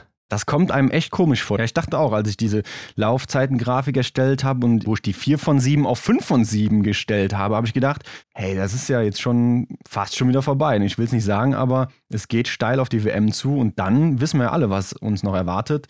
Nicht mehr ganz so viel. Ja, leider ist es so. Aber lass uns damit in das letzte Rennen äh, des Wochenendes gehen, beziehungsweise für uns jetzt hier heute. Ne? Es war nicht das letzte, es war ja noch Genau. vorher, vor den Männern. Aber es war der Verfolger der Damen und der war ja ähnlich spannend wie der der Männer. Also Ingrid hatte ja auch einen größeren Vorsprung, ne? fast genau wie Wettle Mhm. sogar. Also Mhm. auch keine ganze Strafrunde, aber fast. Und macht dann so beim dritten Schießen die Tür auf mit einem Fehler und Vitozzi und Juni Arnekleif, die nutzen das und sind dann auch wieder dran. Beim vierten Schießen alle drei zusammen und alle drei schießen auch noch null, also besser geht's ja wieder nicht. Dann haben wir nämlich Ja. wieder unseren Fight.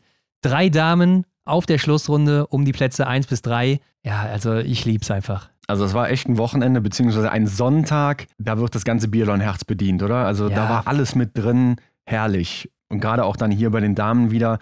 Ich habe aber ehrlich gesagt gedacht, wir wissen es alle, diese eine Kurve vorm Schießstand, beziehungsweise dann eben vorm Ziel. Ich habe gedacht, Ingrid Landmark-Tannewold, die schnappt sich noch Lisa Vitozzi, ne? dass sie da nochmal so den letzten Punch mehr hat, aber da kam nicht mehr so viel. Ja, aber Lisa Vitozzi, also die gewinnt ja dann hier am Ende vor Ingrid, Mhm. setzt sich da im Zielsprint auch nochmal so richtig durch, aber eigentlich setzt sie ja die richtige Attacke schon vorher in diesem Anstieg. Ja. Und das war ja schon beeindruckend, wie sie da davongezogen ist, also wie sie auch wirklich über die Kuppe nochmal drüber zieht und richtig so ein paar Meter zwischen sich setzt. Mhm. Aber dann auch wieder bemerkenswert zu sehen, wie Ingrid dann nicht locker lässt. Ne? Die Nee. zieht ja wirklich durch bis zur Ziellinie, jedes Mal. Das ist echt ihre Stärke, ihre Qualität. Und kommt wieder ran und zieht sich auch nochmal ran. Aber Vitozzi hat auch nachher dann auf der Pressekonferenz gesagt, dass sie wohl wusste, sie ist eine starke Sprinterin, also sie selbst. Und ähm, dass ihr schon klar war, sie kann das durchziehen und holt sich Mhm. da den Sieg.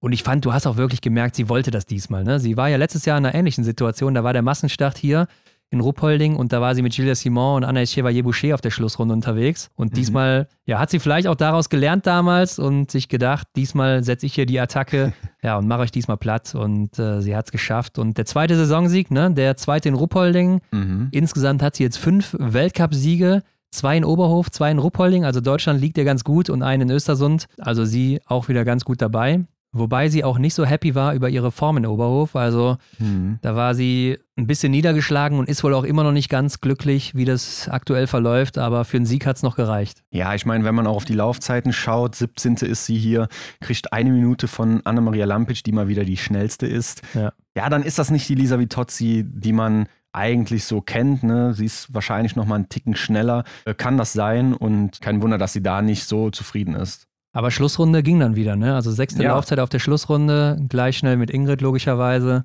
nur knapp dahinter, also ein paar, paar Zehntel, ähm, passt also. Ja, und dann hatte Ingrid auf der Pressekonferenz gesagt, dass sie es schon beeindruckend findet, was Lisa da abgeliefert hat. Also ist auch eine richtig starke Athletin, super schnell, eine der besten, trifft dazu auch noch alles. Ja, und dann wurde aber gesagt, ja, sie hat einen Fehler geschossen und dann, ah nee, dann war es doch nicht so beeindruckend, sagte sie dann. Ja, ich kann es mir vorstellen. Immer wieder sympathisch auch. Ne? Also Ja. ich finde es auch toll, wie man sich in dem Sport, so sieht es zumindest von außen aus, dass man sich einfach die anderen Leistungen gegenseitig gönnt. Ne? Ja, aber das ist ja auch so das, was Biathlon vielleicht auszeichnet, ne? die Biathlon Ja. Family, dass sich alle gut kennen, vielleicht auch alle mögen und alle sich das gegenseitig gönnen. Ja, aber Vitozzi dann eben einen Fehler geschossen, genauso wie Ingrid und Juni Arnekleif. Die trifft aber alles, wird dann hier Dritte und arbeitet sich von Platz 11 auf 3 vor. Also starkes Rennen ist ja auch isoliert betrachtet die zweitbeste. Besser war nur, und das ist vielleicht ein Ausrufezeichen, Maketa Davidova, auch mit 20 Treffern. Die Tschechin letzte Woche noch darüber berichtet, wie sie in Tränen ausgebrochen ist und getröstet werden musste. Und hier macht sie 35 Plätze gut. Von 46 auf 11. Läuferig die vierte Laufzeit. Also da geht es auch wieder in die richtige Richtung. Wahnsinnsrennen von ihr. Ja, wird auch Zeit. Also ich drücke jetzt echt die Daumen, dass sie das mit nach Antolz nehmen kann, ne, dann da nochmal ein, zwei gute Rennen machen kann, dass sie dann auch den Schwung mit in die Heimat nimmt zur WM. Und ja, ich kann mir schon vorstellen, in Tschechien geht es gerade ziemlich heiß her. Ne? Also was auch diese negative Berichterstattung vielleicht angeht, ne? dass sie da auch vielleicht so ja, als Enttäuschung dargestellt wird aktuell. Ich weiß es nicht, es ist eine Vermutung. Könnte ich mir gut vorstellen. Und dass sie da jetzt dann mit so einem Lichtblick wieder ankommt, ist die Frage, ob die auch auf die isolierte Zeit schauen. Ne? Aber ich Ja, meine, elfter Platz ist ja nach den anderen Ergebnissen, die sie bislang gebracht hat, ähm, auch wieder ein Lichtblick. Also die sehen natürlich auch, dass die 35 Plätze nach vorne gut gemacht hat und Ja, alles ja. getroffen hat. Und äh, ich habe auch schon ein paar Posts gesehen und so. Sie war sehr happy und das wurde auch schon gefeiert von den Tschechen. Also vielleicht, ich weiß nicht, ob sie sie da jetzt vielleicht auch ein bisschen schlechter geredet haben die letzten Wochen. Aber wahrscheinlich wird sie genauso gefeiert dann jetzt auch wieder, wenn nicht sogar noch mehr. Was ein bisschen schade war, fand ich, Lucy Schavatova war ja auch lange mit dabei, die Tschechin, ist dann beim letzten Schießen leider davon gebröselt. Ne? Also hat da auch Ja. vier Scheiben stehen lassen, insgesamt fünf Fehler geschossen weil die hat ja ansonsten auch ein echt gutes Wochenende gehabt, Platz 8 im Sprint. Ja, und hier hätte sie echt auch die Chance gehabt, vorne mitzumischen und dann ist sie am Ende 25. geworden. Sehr schade, aber ein Ausrufezeichen auch von ihr hier, die eigentlich immer eine gute Läuferin ist, aber eine sehr schlechte Schützin, muss man so sagen. Und Franzi Preuß mal wieder hier dann beste Deutsche mit Platz 6 und ja, auch hier beim letzten Schießen leider einen zu viel geschossen. Ne? Vielleicht wäre es sonst auch wieder aufs Podest gegangen, wer weiß, oder auf jeden Fall Platz 4 wäre drin gewesen. Aber ja, mit dem Doppelsieg ist es dann leider nichts geworden. Aber ich glaube, Rupolding ist halt auch einfach so vom Kopf her sehr schwierig. Also jetzt nicht, was die Strecke betrifft, sondern das hat sie, glaube ich, auch in einem Interview gesagt, dass man einfach von Mittwoch bis Sonntag, beziehungsweise von Donnerstag bis Sonntag, dann einfach Rennen hat. Ne? Und man denkt jeden Tag, ach, morgen schon wieder Rennen, ach, übermorgen schon wieder Rennen. Also Ja. ich glaube, das belastet einen auch. Ne? Ja, sie meinte, dass sie immer diesen einen Tag Pause dazwischen hat. Das ist nicht genug, Ja. um abzuschalten. Und dann Ja. äh, zieht sich das so lange und das ist mental schon sehr anstrengend. Hat sie gesagt, aber am Ende ist es für alle dasselbe und dann musst du halt gucken, Klar. wie du damit klarkommst. Ne? Das ist schon logisch. Äh, Vanessa Vogt macht aber auch wieder ein gutes Rennen. Also gut, dass sie nicht aufgehört hat. Ne? Von der 36 auf die 19 vorgelaufen, isoliert auch die neuntbeste gewesen, also sehr stark mit nur einem Fehler. Und dann gucken wir doch auch noch auf Julia Tannheimer, ist von der 15 auf die 33 zurückgefallen, vier Fehler geschossen, klar, ist dann ein bisschen viel. Das Schießen ist auch noch so ein bisschen ihr Problem, das sieht man ja auch im IBU Cup. Mhm. Ähm, aber ich denke trotzdem, da kann sie zufrieden mit sich sein. 22. Laufzeit ist auch solide. Und ich glaube, so ein Rennen, ähm, wo sie auch Frau gegen Frau startet, das bringt dir gerade als junge Athletin auch schon sehr, sehr viel, dass du auch Mhm. siehst, wie die anderen mal laufen oder so. Ich glaube, da profitiert sie enorm von.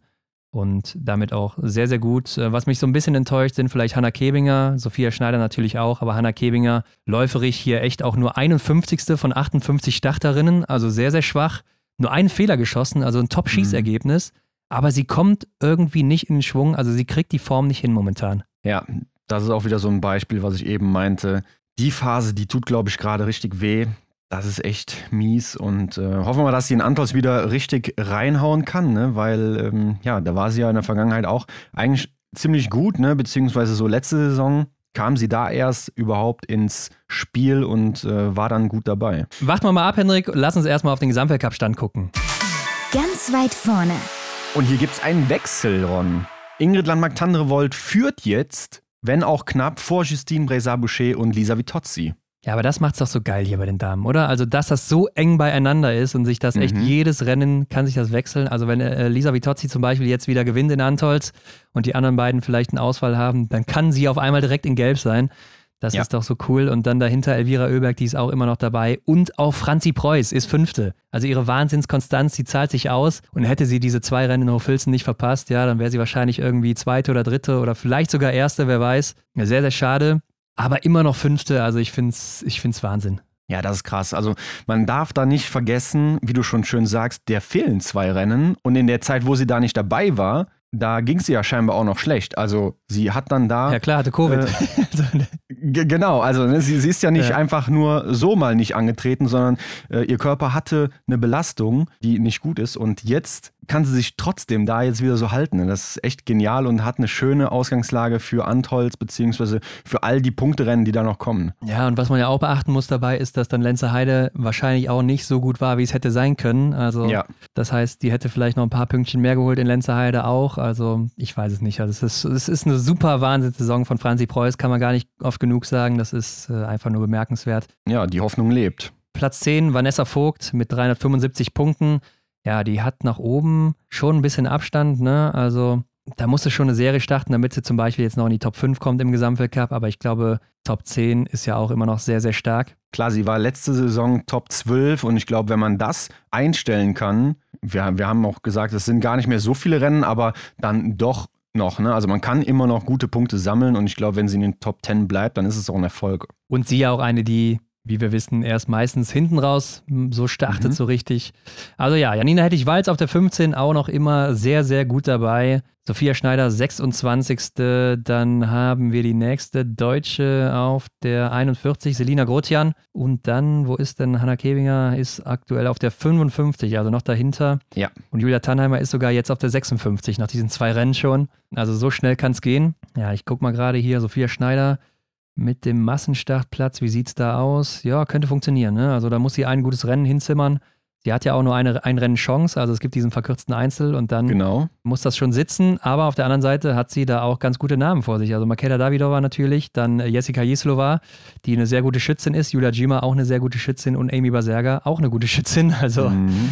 das ist gerade in so einem verkürzten Einzel dann nicht ganz so leicht. Und hinter ihr ist zum Beispiel auch noch Dorothea Viera. Die wird wahrscheinlich zurückkommen in Antolz. Ja, genau, die hat man auch jetzt lange nicht mehr gesehen. Ich bin gespannt, wie sie in Antolz wieder auftrumpfen wird, ob sie überhaupt auftrumpfen wird, wie sie da an, an den Start geht. Ja, so gut schießen kann die Frau auf jeden Fall auch. So ist es.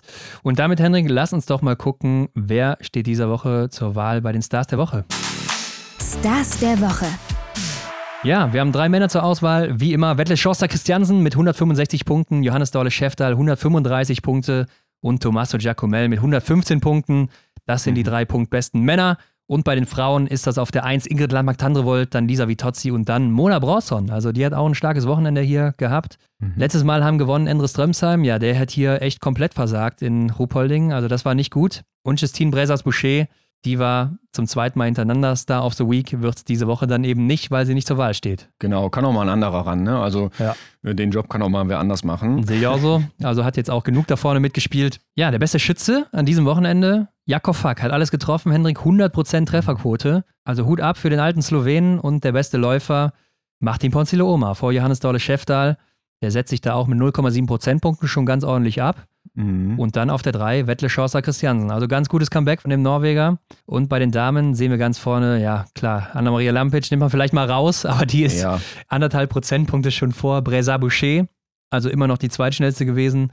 Und dann Elvira Oeberg. Und dann haben wir Franzi Preuß auf der 6, also die sechs schnellste gewesen hier. Das ist doch erfreulich aus deutscher Sicht. Und am Schießstand war die beste Tamara Steiner mit Benita Pfeiffer und Julia Jima. Die haben alle 100% Trefferquote, alles getroffen. Ja, ist schon stark, ne? wenn man überlegt, wie sonst so geschossen wurde oder wenn man auch am TV verfolgt hat, was für Scheiben einfach stehen geblieben sind. Dazu muss man wohl sagen, sind jetzt nur die Einzelrennen, ne, die wir hier betrachtet haben. Und Hanna Kebinger ist die beste Deutsche. Also die hat auch nur drei Scheiben verfehlt und Vanessa Vogt genauso. Ja. Die beiden ähm, haben da am besten geschossen. Und ja, damit bin ich aber auch schon, Hendrik, bei meinem Fazit des Wochenendes, denn ich glaube, Justus Strelo, der hat sich durch diese beiden Bombenergebnisse nochmal gerettet, ja. weil der stand für mich so ein bisschen auf der Kippe. Äh, Roman Rees, der wankt vielleicht gerade so ein bisschen und auch Hanna Kebinger, ne? Also wenn ich das jetzt auch gerade nochmal höre, beste Schützin, aber dann zwei so ja, nicht so gute Ergebnisse. Staffel war auch nicht so besonders. Und dann haben wir auf der anderen Seite natürlich ein Debüt von Julia Tannheimer, die sicher nicht rausgeht aus dem Weltcup nach diesem Traumdebüt was ja. echt so gut funktioniert hat. Und ich habe auch noch eine Frage an dich, Hendrik. Glaubst du, es hat für Wettle gereicht, dass er nächstes Wochenende in Antolz auch dabei ist? Ja, da gehe ich mal von aus. Also das, das sollte er doch äh, gemacht haben. Ja, also es würde mich jetzt auch schwer wundern, wenn hm. da irgendwer was anderes entscheidet mit Platz 1 und 2. Der beste Athlet des Wochenendes von den Punkten her. ja, echt eindrucksvoll von ihm. Ist, glaube ich, die Story der Woche. Definitiv. Und ich habe jetzt gerade so ein bisschen über das Wanken gesprochen, weil wir haben ja auch ein paar Athleten im IBU Cup, die da mitmischen. Und da haben wir ja auch ein paar Hottakes bekommen, denn der war ja in dieser Woche in Rittnauen und da gab es einen Sprint und einen Massenstart 60 und dann auch noch die Mix-Wettbewerbe. Aber ich glaube, wir konzentrieren uns so ein bisschen auf die Einzelrennen und hören mal, was äh, Daniel und Lukas uns zu sagen haben. Mein Hottake ist, Selina Grozian gewinnt in Rittnauen mindestens ein Rennen. Hottake von mir, wir werden dieses Jahr noch Danilo Riedmüller im Weltcup bestaunen dürfen. Ja, also das eine läutet ja schon ganz gut die Damen ein. Mhm. Selina Grotian gewinnt in Rittenau mindestens ein Rennen. Ja, hätte man meinen können, also habe ich ihr auch zugetraut, ne, dass sie sich da erholt und einfach nochmal Schwung sammelt, da ein gutes Rennen macht und eben ja auch vielleicht gewinnt. Ist leider nicht ganz so eingetroffen. Massenstadt 60, dennoch ein genialer Tag fürs deutsche Team. Johanna Puff gewinnt da und Selina Grotian wird aber Zweite und das mit vier Fehlern. Ja, also sehr starkes Rennen. Leider hier im IBU Cup nicht immer die Laufzeiten am Start. Also da ist irgendwie manchmal ein Messfehler dabei, mhm. dass man da nicht sehen kann, wer da irgendwie läuferig vorne war. Äh, Johanna Puff, alles getroffen. Also die hatte so viel Vorsprung schon nach dem letzten Schießen, die konnte über die letzte Runde da trudeln. Ja. Super easy gewonnen und die beiden sind ja auch im Sprint Fünfte und Sechste geworden. Sehr, mhm. sehr stark. Ähm, die empfehlen sich natürlich damit wieder für den Weltcup. Gerade Selina, denke ich, auch läuferig. Ja. Und ähm, Idalin fällt natürlich auch auf, die hier zweimal auf Platz 3 war, damit auch die beste Norwegerin in beiden Rennen und ich glaube damit auch wahrscheinlich in Antolz wieder dabei ist. Äh, war auch die letzten Wochen wieder ganz gut. Ich glaube, sie ist ja auch eine, früher oder später wird sie wieder im Weltcup laufen. Eigentlich wartet man darauf, ne? Wer sich so ein bisschen in Norwegen auskennt, beziehungsweise weiß, welche Damen da noch so in der zweiten Reihe stehen, dann ähm, erwartet man eigentlich, dass Idalin in die erste Reihe gehört. Ne? Und ja, ich glaube, das, das ist auch jetzt nur noch eine Frage der Zeit. Vielleicht ist es auch in Antolz tatsächlich schon soweit, ne? Ähm, kann ich mir gut vorstellen. Ja, und ich habe eben gesagt, Hanna Kebinger, die wankt so ein bisschen, aber wie wir jetzt gerade gehört mhm. haben, Julia Tannheimer wird nicht dabei sein in Antolz. Das heißt, sie hat dann wahrscheinlich Glück und bleibt erstmal im Team drin. Also ich weiß nicht, Johanna Puff, klar, hat gewonnen oder hat auch die besseren Ergebnisse hier erzielt, aber ja, sie ist halt läuferig einfach nicht, nicht so dabei, dass man sagen könnte, sie könnte vorne mit reinlaufen. Und vielleicht kommt ja dann für Julia oder so ja, ich glaube, es müsste eigentlich so sein, aufgrund der Laufstärke, dass Selina Grotian zurückkommt in den Weltcup und dann in Antals auch wieder mitmischt und sich vielleicht auch noch das WM-Ticket holt, beziehungsweise beide müssten ja die Norm noch knacken. Also mal gucken, ob es dann klappt, ne? Richtig, ja. Kann ich mir auch gut vorstellen, dass das so kommt. Genau, was uns diese Woche erwartet, das schauen wir uns gleich an. Lass uns noch über die Männer sprechen, denn Danilo Riedmüller aus der Nachricht war für mich ein goldenes Stichwort. Der hat nämlich in Italien, in Mattel und in Rittnauen, ist beides Italien, gab es ja jetzt Rennen die letzten zwei Wochen, ja, wenn man sich das mal anschaut, der stand jetzt dreimal auf Platz 3, einmal auf Platz 1 und mit der Mixstaffel nochmal auf Platz 2. Also gerade der Sieg, ne, der brennt uns unter den Fingernägeln. Ja, also in diesem Jahr Vierter, Dritter, Dritter, Dritter und Erster. Also der hat den Massenstart 60 gewonnen. Und der hatte dreimal davon die beste Laufzeit und einmal die zweite Laufzeit. Und Hendrik, als er die zweite Laufzeit hatte, was glaubst du, wer hatte die schnellste? Äh, Webjörn Sören wahrscheinlich. Nee, Johann Olaf Botten natürlich. Ach, Okay. Wer ja. sonst? Also, ne, der ist schneller als Fabian Sörem. Das ist ja auch schon mal mhm. krass zu sehen. Und wir haben gesehen, wie Sörem im Weltcup abgegangen ist. Der hat auch schon einen Podesta mhm. geholt in diesem Winter. Und der ist ziemlich nah dran an Johann Olaf Botten. Also, ey, ich muss dir sagen, Hendrik, da führt kein Weg dran vorbei, den musst du mitnehmen. Ja, also das kann man nicht erklären, ähm, wenn er jetzt nicht mit dabei wäre. Ich muss dir ehrlich sagen, da, da muss reagiert werden. Den müssen wir da sehen. Vor allen Dingen, wir hatten jetzt Martell, das liegt auf 1700 Metern, also sehr, sehr hoch. Rittner auf 1400 Metern, auch recht mhm. hoch. Und dann Antolz jetzt auf 1600 Meter, weiß man, ist meistens der höchste Weltcup-Ort. Äh, in diesem ja. Jahr ja nicht, weil wir Soldier Hollow dabei haben. Aber Höhe ja auch ganz speziell. Und Danilo liegt das anscheinend. Also, wenn er so gute Laufzeiten hat, der wird wahrscheinlich eine Top 10 Laufzeit setzen können. Also, der wird im Bereich von mhm. Philipp Horn sein, vielleicht sogar ein bisschen schneller noch. Der ist richtig in Form gekommen über Weihnachten. Der muss mit und der schießt auch noch richtig gut dazu. Also, ich glaube, es gibt keinen Weg, den nicht mitzunehmen. Sehe ich auch so. Der muss mit. Also, vielleicht trifft dieser Hottag ja dann schon in dieser Woche ein. Wir werden es sehen. Ansonsten gucken wir mal, wie es weitergeht. Dem Wachstruck hinterher. Ja, ich hab's gesagt. Antolz, Italien, Hendrik. Yes. 1600 Meter, das ist verdammt hoch. Wir werden hier sehen, langsamere Schießzeiten, obwohl die Strecke eigentlich gar nicht so anspruchsvoll ist. Ähm, wir werden auch so mehr Zwischenatmer einfach sehen, weil das mit der Höhe sich einfach bemerkbar macht. Und wir werden auch einfach mehr Fehler sehen, obwohl die Bedingungen ganz gut erscheinen. Also, das ist ein mhm. ganz verrückter Ort und auch immer sehr lustig dann zu sehen, was da so passiert, aber hier auch oft Überraschungen zu erleben. Weil man kennt es ja auch, dann gehen die guten Läufer und Läuferinnen die erste Runde schnell an und hinten kommt der Mann mit dem Hammer und dann ist vorbei. ja, dann braucht man ein Sauerstoffzelt, ne? Aber das gibt es meistens nicht, auf der Strecke zumindest. Und von daher bekommen da manche Leute Schwierigkeiten. Und ich finde auch noch besonders, kann man auch noch erwähnen, äh, man kommt ja aus einem Berg oder aus einem Anstieg in ja. den Schießstand rein. Also man muss da nochmal ein bisschen den Puls tatsächlich anheben, bevor man dann auf der Matte steht. Ja, das stimmt. Also das ist auch eine Besonderheit hier, dass man da nicht flach reinslidet oder sowas, sondern da musst du vorher nochmal einen kleinen Anstieg hoch und dann flach ja. und dann um die Ecke und dann stehst du da. Also das macht es auch nochmal schwieriger. Ansonsten ein ganz besonderes Programm, ne? Ein verkürzter Einzel.